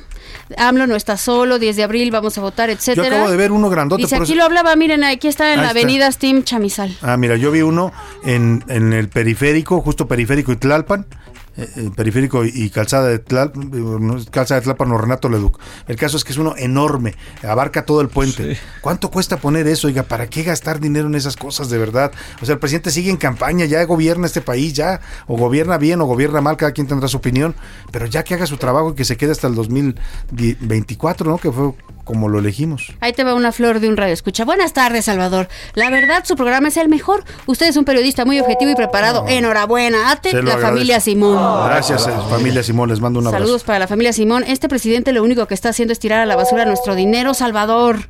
Lo dicen por acá. Pues en con- esas cosas sí, ¿eh? porque nadie explica de dónde está saliendo ese dinero, pero eso cuesta. Toda esa campaña inmensa que hemos visto con espectaculares, con carteles, están tapizando las calles de carteles como si fuera una elección, oiga, así lo están planteando y no, no es una elección. pero bueno, pues están gastándose todo ese dinero. Porque además la imagen que aparece en los carteles es él. O sea, Sí, el claro, presidente. Es el presidente promoviendo, es, es un culto a la imagen, un culto a la personalidad, pues lo que tanto criticaba la izquierda en las épocas del PRI, lo están repitiendo, potenciado ahora los de Morena. Buenas tardes, campeones de la noticia. Eso. Duro, Salvador García, pero no te enojes, ya conocemos a este presidente tan no, no me populista. enojo, no me enojo, muchas gracias. Saludos desde Lerdo, Durango, lo dice José García. Muchas gracias por todos sus mensajes. A Antonio Ayón, gracias desde Zapopan. A mm, la señora Cristina, muchas gracias por los mensajes. Alberto desde Colima. A Heriberto, nuestra radio escucha. A la señora Berta Ramos, también muchas gracias por este mensaje y tenemos muchos más. Muchos más y también en Twitter, ¿qué dice la comunidad tuitera, José Luis? Arroba S García Soto, denos follow, síganos, también los invito a que nos sigan, arroba soy Salvador García Soto en Instagram. A ver, sobre el tema del Oscar y el señor Eugenio Derbez, el 78% dice que es un hombre que pone en alto el nombre de México, Claro. 78%. Solamente el 7% dice que es un pseudoambientalista y el 15% restante que es solo un comediante. En la mayoría piensa que es un hombre que pone, y bien, y yo también coincido, el nombre, el nombre de México en alto. Sobre el tema de eh, López Obrador y lo que, lo que él ya ha propuesto de renovar todos los órganos electorales, el 70% dice que el presidente quiere quedarse con el control de estos órganos electorales, el 25% dice que debe seguir el mismo proceso de elección con el Congreso y solamente el 7% dice que los ciudadanos elijan como va a proponer el presidente López Obrador. Y ya por último sobre el tema del de Gertz Manero y el fiscal, el 70%, 69.8% dice que el fiscal debe renunciar, debe pedir su renuncia al cargo, el 32.6% dice que el presidente debe removerlo y solamente el 0.1% dice que se tiene que mantener. Solamente el 1 el 0.1% ¿Cuántos de piden que debe renunciar? El 69%, 70%. Pues ahí están las opiniones de nuestra eh, comunidad tuitera, también las suyas en, en el número telefónico. Le agradecemos siempre que se comunique, es un gusto de verdad. Ya sabe que esta es una parte muy importante de este programa, escuchar su voz, su opinión, que aquí, como siempre se lo digo, cuenta y sale al aire. Gracias, José Luis, gracias, Priscila. Gracias. Vámonos a otros temas importantes. A la una, con Salvador García Soto. Y vamos a retomar esta propuesta que hoy lanza el presidente, mole- molesto, porque lo hace molesto eh, por este fallo del Tribunal Electoral del Poder Judicial de la Federación, que dice pues que este decreto eh, que aprobó la mayoría de Morena en el Congreso para poder brincar la veda electoral, para que el presidente y todos los servidores públicos pudieran promover la consulta de revocación de mandato, pudieran promover sus obras de gobierno, cuando la ley original de revocación de mandato lo prohíbe, pues el presidente molesto por este fallo, pues anuncia esto, adelanta su propuesta de reforma electoral y por lo menos en una parte pues eh, importante que es eh, la integración de los órganos electorales, que es parte fundamental de nuestro sistema electoral. Dice el presidente que quiere que los consejeros electorales del INE y los magistrados del Tribunal Electoral del Poder Judicial de la Federación ya no sean electos por el Congreso, como ocurre ahora, a propuesta de la sociedad civil. Se presentan nombres, las fracciones parlamentarias debaten y discuten sobre la idoneidad de los candidatos, los eh, entrevistan, los analizan y al final pues acuerdan quiénes deben integrar estos órganos. Hoy el presidente dice eso debe cambiar por una elección abierta, una elección para que votemos los mexicanos sobre quiénes deben ser magistrados del Tribunal Electoral y quiénes deben ser consejeros del INE. Para hablar de este tema tengo el gusto de saludar en la línea telefónica y le agradezco que me tome esta llamada a Luis Carlos Ugalde, ex consejero presidente del IFE y también director general de Integralia Consultores. Querido Luis Carlos, ¿cómo estás? Muy buena tarde. Salvador. Muy buenas tardes. Pues, eh, ¿cómo ves esta propuesta que ah, lanza el presidente? La adelanta, decía yo, pues un poco molesto por este revés que le da el Tribunal Electoral a Morena. Pues mira, Salvador, es una provocación y creo que con, así hay que entenderlo para no prestarle demasiada atención a una propuesta que en un sentido no tiene ni pies ni cabeza. ¿Y qué significa que es una provocación? Que el presidente lo hace simplemente para alentar su narrativa de que las élites están en contra del pueblo. Es la misma narrativa de la revocación de mandato que dice que el INE está en contra de que el pueblo hable. Y es la misma narrativa en la reforma energética y es la misma narrativa en medicinas, es la misma narrativa de su gobierno. Es una provocación simplemente para decir que al INE hay que limpiarlo de consejeros al servicio de las élites y de los partidos y de los neoliberales y que el pueblo debe ser el que mande en el INE. Ese es el tema. Entonces, no tiene otro propósito más que ese y así hay que entenderlo. Ahora, si queremos perder el tiempo analizando eh, lo que esto significaría, podemos hacerlo, por supuesto. A, a ver, ¿es viable o no es viable? Y te pregunto también, porque tú conoces eh, mucho de, de materia electoral y has estudiado otros sistemas, ¿hay algún otro país en el mundo que haga esto, elegir por voto directo a sus eh, representantes de órganos electorales? Que yo recuerde no hay ningún país del mundo que lo haga, a lo mejor hay por ahí alguno, pero la norma en el mundo es que las autoridades electorales son un órgano autónomo eh, y que se trata de que sean imparciales y expertas, las dos cosas. Entonces, tú no puedes tener personas que son expertas en un tema tan especializado como es el tema electoral, pero que a la vez sean elegidas por el voto de la gente. Eso no existe. Y esto no es desdeñar al pueblo santo que López Obrador tanto enaltece, no.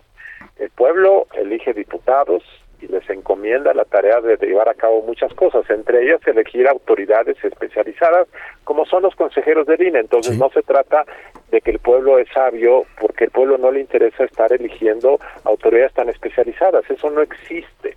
Eh, Imagínate qué tipo de autoridades vamos a tener si el pueblo que no le interesa elige a consejeros que no saben ni qué hacen, Ya, no tienen por me- qué saberlo. Me estaba imaginando a Cuauhtémoc Blanco de presidente del INE, por ejemplo, ¿no? Bueno, pues ya es gobernador, Sí, puede ya es ser gobernador. presidente del INE, por supuesto. Claro. Este, entonces, esto es una provocación populista. Ahora, por analogía, Salvador, si efectivamente el pueblo es sabio y puede elegir a las autoridades para que hagan su trabajo de forma impecable, ¿por qué entonces tenemos muchos diputados y senadores elegidos por el pueblo que en los últimos 50 años han hecho un muy mal trabajo? No todos, pero muchos, la mayoría. Y si el pueblo elige, ¿por qué no funcionan? Esto quiere decir que esto de que el pueblo decide no significa absolutamente nada, porque el tema de la captura de las autoridades electorales, que sí es algo que debemos prevenir, eh, se da por otros mecanismos. Y aquí también debo hacer una reflexión. Yo fui consejero presidente del IFE yo sé que en los últimos 30 años los partidos, todos, ahora Morena también, buscan de forma continua intervenir, cooptar, influir en las decisiones de los órganos electorales, por supuesto, y de los magistrados. La cosa es cómo eh, limitar eso. Creo yo que hay un mecanismo mucho más atractivo y creo que bastante funcional, que sería combinar, por una parte, la preselección que ya se hace actualmente de perfiles con experiencia, mediante exámenes, mediante entrevistas, eh, que ya se hace, y que luego las quintetas que se someten a la Cámara de Diputados, en lugar de que sean los partidos los que decidan quién de las quintetas es finalmente seleccionado, que se haga un sorteo. Si tú sorteas de los finalistas, todos conocedores, y ahí yo creo que puedes romper un poco la dependencia política. Sí, y el tema de las cuotas de partido que también ha pasado, ¿no? Exactamente. Eso es lo y en eso estoy de acuerdo con el presidente López Obrador, pero no es a través del pueblo que puedes lograr ese propósito. Ahora, esta, esta propuesta populista, como tú la llamas, Luis Carlos Ugalde, pues parece que esconde las verdaderas intenciones, que es modificar completamente la composición actual del INE y del tribunal porque no le son favorables al, al gobierno y al sistema. Por supuesto, el presidente quiere desmantelar al INE, como quiso desmantelar al Seguro Popular, como quiere desmantelar a todas las instituciones que él considera son eh, herencia del neoliberalismo, y entonces el INE es una de ellas. Por supuesto que quiere transformar. Ahora, yo creo que afortunadamente en este tema los partidos de oposición no van a apoyar, y esto hace muy difícil que una provocación como esta sea realizable. Claro. El riesgo es que cuando el presidente vea que esto no jala, entonces va a querer estrangular presupuestariamente al INE. Eh, está el riesgo de que quiera eh, congelar los nombramientos de nuevos consejeros, como le ha hecho en otros órganos autónomos. En fin, este, ese es el riesgo. Entonces, este, pues esto es parte de un proceso de ataque que va a continuar y que hoy tuvo uno de sus nuevos capítulos. Finalmente, Luis Carlos Ugalde, pues lo coincido contigo, es una propuesta pues surgida ahora sí que del hígado presidencial, molesto y provocadora, por supuesto. Vamos a ver qué realmente finalmente plantea el presidente en esta propuesta que anuncia para después del 10 de abril. Y hablando del 10 de abril, quiero preguntarte, pues cómo estás viendo todo este eh, ejercicio, este avance en, en la organización de la consulta eh, para revocación de mandato. Pues yo soy muy crítico, Salvador, porque esto es un ejercicio deformado, no es participación ciudadana, sino es propaganda de gobierno y esto eh, totalmente tergiversa el origen de esto que era la gente que está insatisfecha con un gobierno puede expresarlo. Aquí es los porristas de López Obrador que quieren enaltecer a su líder. Entonces el, el, el- el- ejercicio está tergiversado. Dos, creo que va a participar poca gente, que tan poca, pues no lo sé. Eh, tres, hay un dispendio de recursos, no solo por lo que al INE le cuesta hacer esto, sino por la cantidad de espectaculares y de publicidad que se está distribuyendo en todo el país. Entonces a mí me parece que todo esto está mal planteado, está mal ejecutado, está hecho para darle gusto al presidente y esto a mí me parece que es algo muy negativo. Pues sí, debería ser para darle gusto a la ciudadanía y no precisamente al presidente, pero bueno, así lo, así lo plantearon y así lo están ejecutando. Luis Carlos Ugalde, como siempre un gusto platicar contigo, te agradezco mucho tu opinión. Gracias, Salvador. Un Buenas abrazo, tardes. Luis Carlos Ugalde, ex consejero del IFE, del desaparecido Instituto Federal Electoral, antecedente del actual INE y también director general de Consu- Integralia Consultores. Coincido con él, ¿eh? es una provocación del presidente, es- eh, se ve inviable esto de y absurdo, ¿no? Tanto el INE como el tribunal son organismos especializados y se requiere tener ahí a la gente más preparada, no a la gente más popular o a la que eh, elija alguien en una votación. Le decía, imagínese pues, que se postule, qué sé yo, Félix Salgado para presidente del INE y va a ser el presidente del INE el toro sin cerca. No, bueno, pues van a incendiar el INE, ¿no? O los magistrados electorales necesitan ser abogados, juristas especializados en derecho electoral. Pues no, no puedes mandar a cualquiera ahí. Al rato va a postularse, qué sé yo, Jorge Campos y va a ser el presidente del Tribunal Electoral. No, no, vamos siendo serios, señor presidente, con estos temas.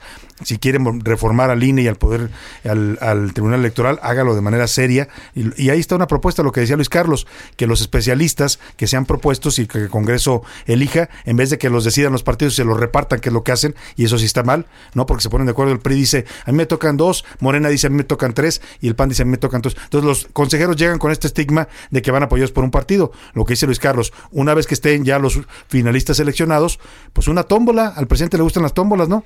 Y ahí que salgan, pues los que el azar diga, pero todos preparados y capacitados para ejercer el cargo de consejeros o magistrados electorales. Nos vamos a la pausa con música, Priscila Reyes, ¿qué nos vas a poner? En el año 2000, cuando salió Amores Perros, esta película de Iñárritu, también vino acompañada de un soundtrack que tenía dos álbumes con muchos artistas Fabuloso. increíbles y producido por Gustavo Santaolalla, por cierto. Con todo el machete y Eli Guerra, esto es de Perros Amores. Borrarlo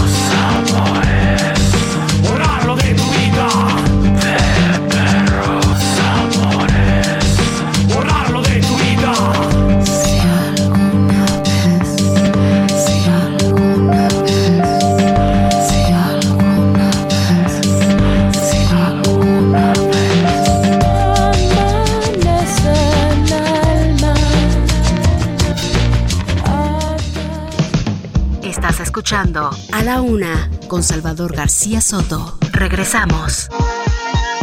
Ya estamos de vuelta con A la Una con Salvador García Soto.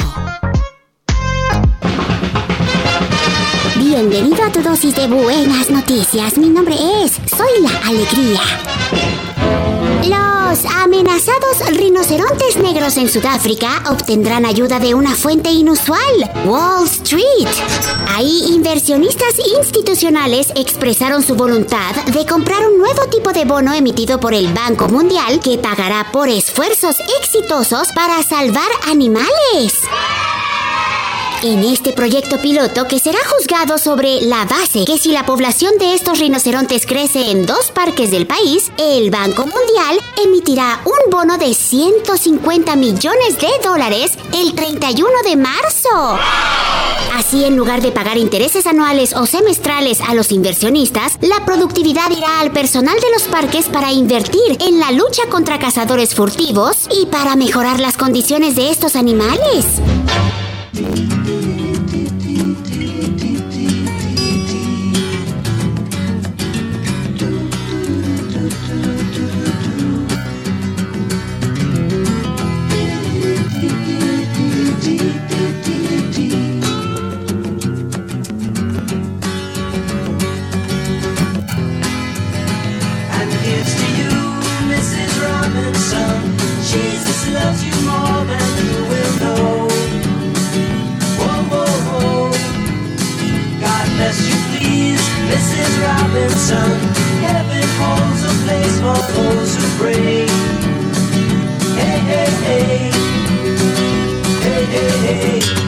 2 de la tarde con 31 minutos. Estamos regresando con esta canción de Simon and Garfunkel, "Mr. Robinson. Es una canción que fue tema de la película El Graduado de 1968, en la que salía un jovencito Dustin Hoffman y una también joven Anne Brankford. Protagonizaban una película de escándalo en aquella época de finales de los 60. Una mujer mayor, eh, divorciada, que se mete con un jovencito, eh, pues recién graduado, por eso se llama así el graduado. Y bueno, en esa época fue el escándalo total, ¿no? En, aquellos años y bueno, pues se volvió también un clásico del cine de Hollywood y la recordamos con esta canción de Simon and Garfunkel.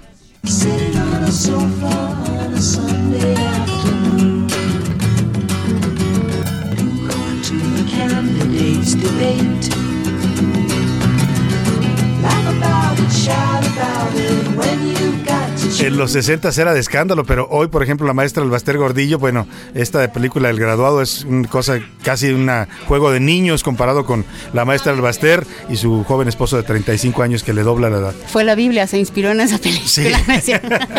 Bueno, pues ahí está este tema. Vamos a más información importante en esta segunda parte. Ya vamos hacia la recta final del programa, pero tenemos todavía noticias y temas importantes para compartir con usted. Esta es una investigación especial para a la una del periodista David Fuentes. Eh, se fue a recorrer la zona aledaña al aeropuerto Felipe Ángeles. Pues sí, inauguraron el aeropuerto, tremenda fiesta con todo y ayudas y, y todo lo que vimos. eh, un aeropuerto que todavía no está to- 100% terminado, que ya tiene algunos vuelos que salen esporádicamente, muy poca actividad eh, en, en el AIFA, pero lo que las prisas por inaugurar este aeropuerto, tal y como lo quería el presidente el 21 de marzo pasado, pues ocasionó que en las obras el ejército mexicano, que fue el responsable de esta obra, pues agarrara materiales de construcción de donde pudiera y agarraron de minas cercanas a, los poblados que rodean al AIFA. ¿Y sabe qué hicieron? Dañaron las casas de los pobladores de estos, de estos lugares. Un caso es el de Tlalchinolpa, que se ubica ahí en San Martín de las Pirámides, en el Estado de México. Los eh, habitantes de este lugar denuncian, y David Fuentes estuvo recorriendo el lugar, pues que debido al uso de dinamita y otros explosivos para sacar los materiales de construcción, las eh, casas de sus casas, su patrimonio quedó severamente dañado con grietas, cuarteaduras y hasta derrumbes. Nadie se ha hecho cargo de esto, nadie responde por estas afectaciones que causó el ejército en esta construcción a los pueblos aledaños y David Fuentes fue y platicó con los pobladores de Tlalchinolpa, ahí en San Martín de las Pirámides. Investigaciones especiales. Los estragos del nuevo aeropuerto Felipe Ángeles. Residentes del poblado de Tlachinolpa, en San Martín de las Pirámides, en el Estado de México, denunciaron que por la operación de minas de las que se extrae material para la construcción del Aeropuerto Internacional Felipe Ángeles, sus viviendas presentan cuarteaduras. Ahora temen que su único patrimonio literalmente se venga abajo. En la zona, al menos seis casas presentan cuarteaduras y grietas que se empezaron a formar como consecuencia de las explosiones que durante el día y la noche trabajadores de la mina, la Providencia, realizan. Los mineros utilizan dinamitas y la onda expansiva llega hasta la zona poblada, que se ubica a menos de un kilómetro de distancia. Como lo explica Ricardo, su vivienda la terminó de construir hace apenas cinco años y ahora teme que se venga abajo. Desde que empezaron a extraer la piedra para el aeropuerto que se iba a hacer en Texcoco, se siguieron explotando las, las minas para sacar material que están llevando actualmente para el nuevo aeropuerto de Santa Lucía. Cada que empiezan a detonar, se oye más fuerte la, la explosión, o sea, la dinamita. No sé si están llevando algún control o de- realmente desconocemos eso. Pues llega el momento que se empiezan a formar más las, las grietas. Los afectados dieron a conocer que en repetidas ocasiones han recurrido a las autoridades de San Martín de las Pirámides y de Teotihuacán, pero hasta ahora no los han escuchado porque las explosiones continúan, según ellos, sin las medidas de seguridad adecuadas. Para la construcción de lo que sería el aeropuerto en Texcoco y que fue cancelado por el gobierno del presidente Andrés Manuel López Obrador, se extrajo material de una de esas minas y ahora para la edificación del Felipe Ángeles también, por lo que las actividades han sido constantes en toda la región. Noemí no pide una casa ni materiales para la reconstrucción, solo que las cuarteaduras ocasionadas por las explosiones se detengan. Sí, el llamado a las autoridades es de que chequen los daños que están causando a las viviendas, a los ciudadanos. Sabemos que todo esto es para una obra que sí efectivamente va a beneficiar, pero no a costas de los más pobres, que nos ha costado mucho trabajo construir una casa. No se vale que así nada más porque sí estén explotando también nuestros cerros. Las autoridades locales y del gobierno del Estado de México minimizaron esta situación. Les dijeron a los afectados que se han registrado temblores en esa región, pero los pobladores no creyeron porque esa zona ni siquiera es sísmica. Los movimientos que se han presentado y que han cuarteado sus casas los atribuyen a las explosiones que se realizan con la dinamita en las minas. Para A la Una, con Salvador García Soto, reportó David Fuentes.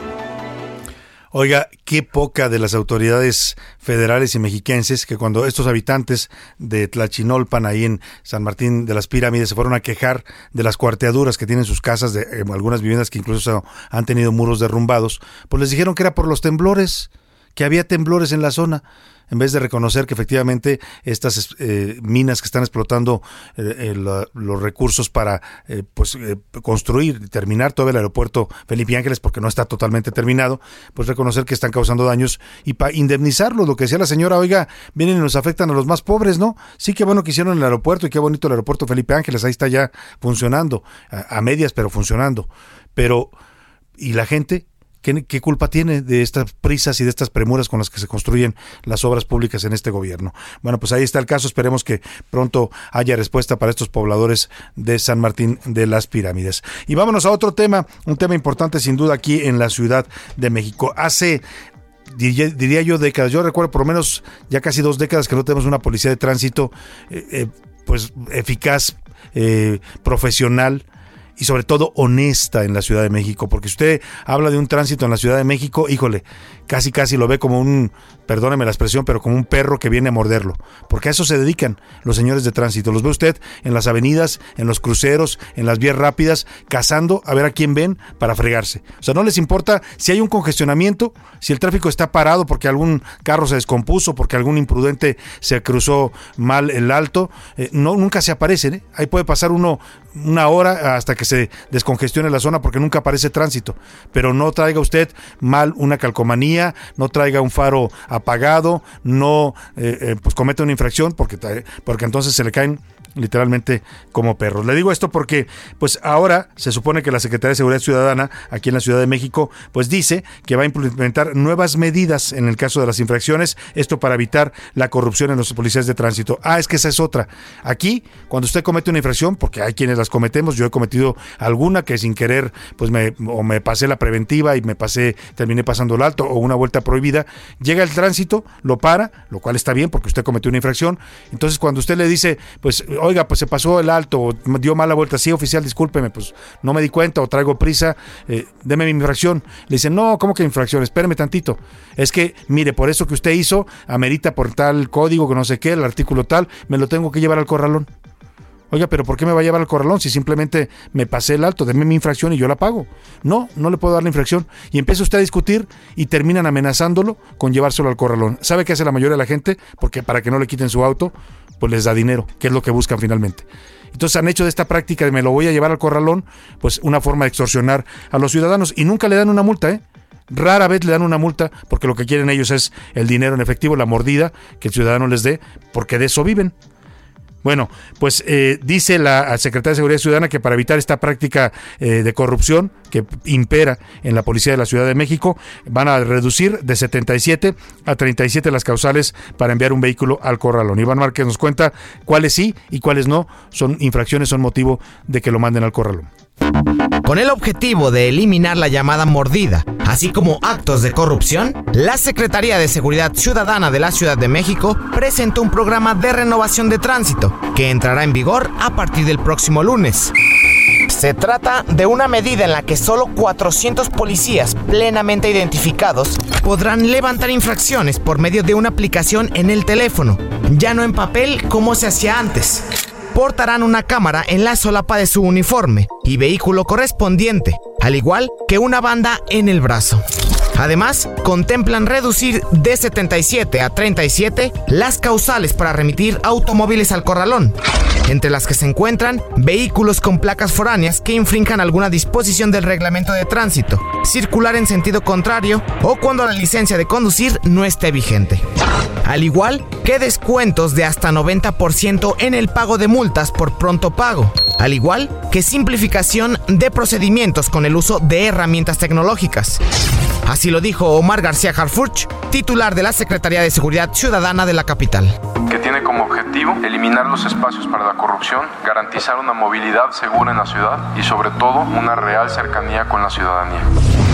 Así, con este programa se pretende disminuir los índices de corrupción por parte de elementos viales y de seguridad capitalinos. Para la una con Salvador García Soto, Iván Márquez. Bueno, pues ahí está lo que están las medidas que está tomando la Secretaría de Seguridad Ciudadana, el gobierno de la Ciudad de México para tratar de pues evitar la corrupción en, la Policía de Tránsito. Esto es parte de una renovación, un plan de renovación total de la Policía de Tránsito en la capital del país para combatir no solo la corrupción, sino también para capacitar y profesionalizar a sus agentes para que efectivamente cumplan la misión que es vigilar el eh, que el tráfico y el tránsito fluyan en esta ciudad y evidentemente que no se violenten los reglamentos de tránsito, que los conductores manejen de manera respetuosa, civilizada y sobre todo pues respetando las normas de tránsito. Para hablar de este tema hacemos ah, bueno, vamos a vamos a hablar un momento más con el subsecretario de Control de Tránsito de la Secretaría de Seguridad Ciudadana, pero antes déjeme le informo porque también a nivel federal se está aprobando en la Cámara de Diputados una ley de movilidad nacional. Es decir, que en las carreteras también van a haber nuevas normas. Cuando usted transite por una carretera federal, ¿sabe cuáles son las novedades de esta ley? Entre otras, que van a aplicar el alcoholímetro también en las carreteras federales. Cuéntanos, Elia Castillo, te saludo, muy buenas tardes. Muy buenas tardes, Salvador. Te saludo con gusto. Bueno, hace unos momentos con 347 votos a favor, 26 en contra y 106 abstenciones, el Pleno de la Cámara de Diputados aprobó en lo general y en lo particular la Ley de Movilidad y Seguridad Vial con siete modificaciones para evitar la imposición de gravámenes locales y permisos adicionales al autotransporte federal, así como para flexibilizar los estándares de seguridad para los vehículos nuevos en México. Salvador, te comento que debido a estas modificaciones, el proyecto se regresó al Senado de la República para esperar a su discusión, análisis y eventual aprobación. Como bien comentabas, este nueva, esta nueva ley de movilidad pues establece velocidades máximas, accesibilidad a los espacios públicos y medidas como el uso obligatorio del cinturón de seguridad, casco para motociclistas, prohibición del uso de teléfono móvil y alcoholímetro permanente en todo el país. Esto fue lo que aprobaron los diputados y que se regresó al Senado de la República. Bueno, este es el reporte que te Muchas gracias, L. Castillo. Vamos a estar pendientes de ver cómo se procesa finalmente esta diferendo que hay entre las cámaras sobre esta ley de movilidad nacional. Muchas gracias, Elia. Muy buena tarde. Muy buena tarde. Vamos a retomar el tema del tránsito en la Ciudad de México, esta policía de tránsito que está buscando ser renovada, reformada, pues para acabar con la corrupción y para que efectivamente funcione para lo que fue hecha, que fue para mejorar la vía, la movilidad y la, la pues la, el tránsito vehicular en la Ciudad de México. Saludo con gusto al licenciado Francisco Javier Moreno Montaño, el subsecretario de Control de Tránsito de la Secretaría de Seguridad Ciudadana del Gobierno Capitalino. ¿Cómo está, subsecretario? Muy buenas tardes. Muy buenas tardes, muchas esas órdenes. Oiga, subsecretario, esta sí va a ser la buena porque yo me recuerdo ahorita varios intentos por reformar, renovar la policía de tránsito y parece que no le hemos encontrado la cuadratura al, al círculo. Eh, sí, es un proyecto interesante, es un proyecto que es, es muy amigable para el ciudadano uh -huh. y que tiene como objetivo sobre todo contener y disminuir los actos de corrupción al interior de la Subsecretaría de Control de Tránsito. Eh, ¿Cuáles son las principales medidas, eh, subsecretario? Ya hablábamos nosotros de esta, esta cambio en las normas de tránsito, en las que ya nada más 37, ya no 77 van a poder ser motivo del corralón, que decíamos esto de amenazar al conductor con llevárselo al corralón, pues es una de las principales prácticas extorsivas que realizan los, los agentes de tránsito. Sí, este, sobre todo el proyecto contará con un grupo especializado, que ese grupo será el único facultado para infraccionar este grupo contará con uniformes distintos, con un brazalete con la leyenda autorizado para infraccionar. Ese mismo brazalete portará un código QR para identificar plenamente al oficial de tránsito y además este, se eliminan las boletas de papel uh -huh. y infraccionarán con dispositivos electrónicos ah. mediante una aplicación. Que esa aplicación también es auditable, contará con un nombre y usuario que será muy personal del oficial de tránsito y uh -huh. únicamente cuentan con 20 minutos para realizar dicha infracción y si cancelan la infracción de todas formas se genera un folio y tendrán que puede ser auditable uh -huh. y exactamente tendrá que explicar en su momento a la unidad de asuntos internos cuál fue la razón por la cual canceló ese folio. Esto es muy interesante, o sea, lo que nos dices ya las infracciones van a ser eh, a través de estos dispositivos electrónicos. Importante, eh, subsecretario, le decía yo, porque me ha pasado alguna vez que me pasé sin que, bueno, o que sin querer queriendo, como sea un alto o de una vuelta prohibida, me paraba la gente y cuando yo le decía, ok, reconozco, me, la, me cometí una infracción, deme mi folio, se negaban a dárselo y terminaban pues amenazando con llevarme al corralón, con lo cual pues terminaba el tema en, en pedir dinero. Ahora estas infracciones se van a aplicar rigurosamente cuando usted comete una falta que amerita infracción, le van a dar su folio? Sí, tendrán que emitirle el folio. Ese folio se lo harán llegar mediante un mensaje SMS a su teléfono celular y posteriormente podrá realizar su pago en cualquier oficina del, en oficinas del gobierno de la Ciudad de México. Claro. Ahora, es, esta- estas infracciones, eh, como dice usted, las tiene que pagar en cierto tiempo. Normalmente si uno las paga rápido, dan descuento. ¿Se mantiene esa política? Sí, incluso si pagas en los primeros 10 días será una este, reducción del 90%. Mm. Únicamente se pagará el 10% de la multa. Si pasa de los 10 días, del onceavo día a la conclusión del mes, será el 50%. Ya posteriormente, si no se paga en ese mes, este, no hay ningún descuento para la para la infracción. Ahora, estos eh, 400 policías que van a estar autorizados para infraccionar, eh, ¿cómo están siendo seleccionados? Porque supongo que habrá controles también pues de confianza y gente que pues cumpla con un perfil de, de honestidad y profesionalismo. Sí, todo el personal este, tendrá que, que pasar o tendrá que estar aprobado por el Centro de Control y Confianza y a, aunado a esto se integran 100 elementos de nuevo ingreso a este grupo autorizado para infraccionar que recibieron una capacitación este, extra para, para poder estar más empapados en, en el tema de la regulación del, del control de tránsito conforme a la normatividad. Claro, y si nos repite, subsecretario, para que le quede claro la- al auditorio que nos escucha, ¿cómo vamos a poder identificar estos 400 policías que sí están autorizados para infraccionar? Estos elementos contarán con un uniforme distinto al personal de las otras direcciones generales de, de la Subsecretaría de Control de Tránsito. Contarán con un brazalete con la leyenda autorizados para infraccionar. Asimismo, ese brazalete cuenta con un código QR para la plena identificación. Reforzando esta identidad en la aplicación Mi Policía, que la pueden descargar de manera gratuita, el ciudadano podrá ingresar el nombre y placa del elemento para cerciorarse este, como un candado adicional de que efectivamente ese elemento está autorizado para infraccionar.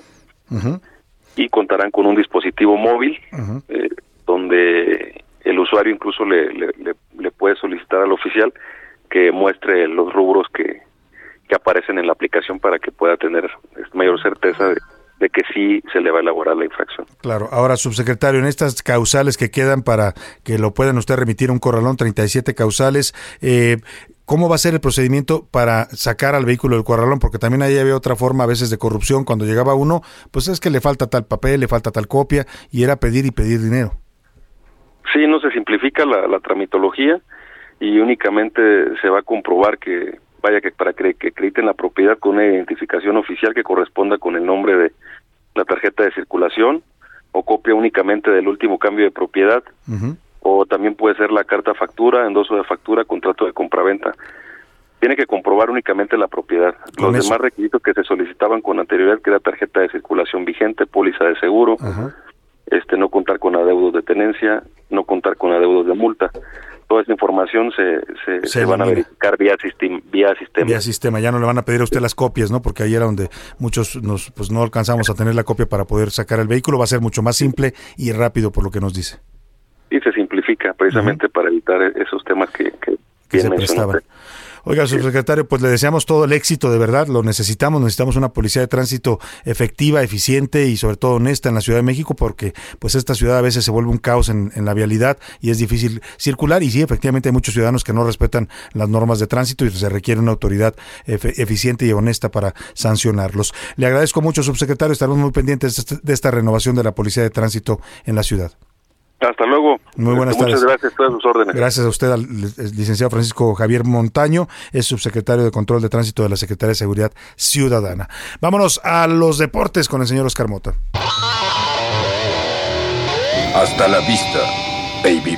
Oscar Mota. Hasta la vista. Mi querido como el Salvador García Terminator. Ya, eh, como 30 años, no voy a tener esa película más Ya, o menos. Le voy a preguntar Yo a... creo que tú la viste siendo un niño en el Sí, cine. y sobre todo en temporadas de vacaciones que era la única que ponía con mis hermanos, entonces me la sé de memoria. Hasta la vista, baby, le dijeron, mi querido Salvador, ya tenemos los primeros resultados de eh, nuevos calificados al Mundial. A ver, fanáticos de Cristiano Ronaldo, esto les interesa. ¿Se queda fuera? Se los voy a decir hasta el final, porque primero calificó Polonia. Nos tiene suspensos. Primero calificó Polonia, pero se queda fuera Zlatan Ibrahimovic y Suecia, fuera. Se queda fuera también Egipto con todo y Mohamed Salam. Se queda fuera Nigeria, no va a estar Nigeria. Califican Ghana, califica Senegal. Y ahora sí se los voy a decir.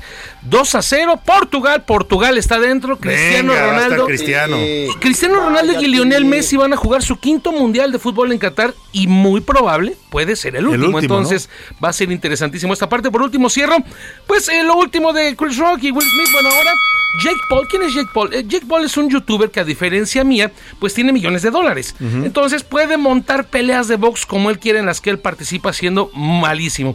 Pues bueno, le está ofreciendo 15 millones de dólares a Will Smith, 15 millones a Chris Rock para una función de box que va a montar en junio. Dice, pues vengan y Que peleen. se vengan y se peleen aquí en el ring. Pues qué Oye, les dicen, 15 ¿no? millones de dólares está tentador. Por favor, no. Yo ¿Tú te digo- subirías a un ring por, Por 15 millones? supuesto, eh, con The- con- hasta con The Rock. Hasta, Hasta con, con- no con Chris Rock, con Con- The Rock. Hasta con La Roca subirías. Me entreno para correr un ratito. Bueno, pero por lo menos si no sobrevives, pues ya tiene tu Sí, familia para, exactamente. para el funeral. Justo ¿no? eso es la- el seguro. Me quieres Salvador, gracias. Bueno, pues Oye, interesante. ya les está Carmota. entrando dinero. Ahorita eh, acabo de, de publicar Chris Rock Ajá. está dando una gira en Estados Unidos Sí. y tiene una próxima fecha en Boston el 30 de marzo.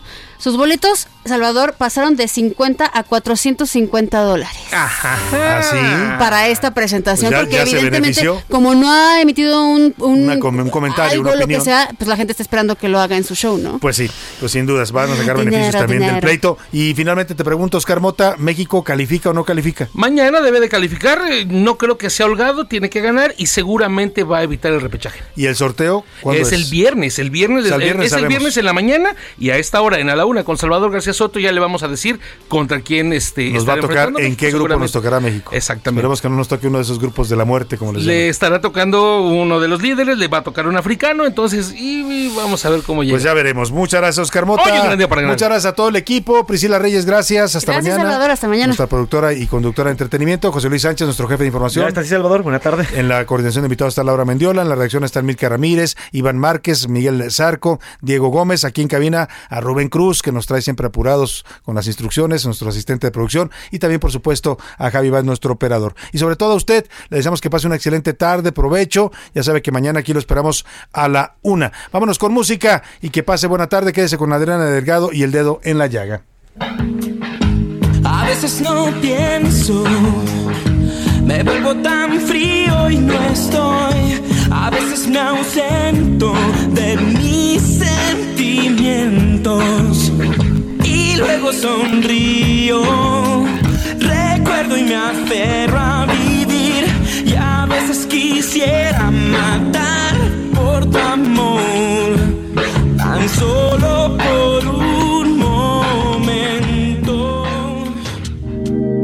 Por hoy termina A la Una con Salvador García Soto. Un encuentro del diario que piensa joven con el análisis y la crítica. A la Una con Salvador García Soto. De lunes a viernes de 1 a 3 de la tarde.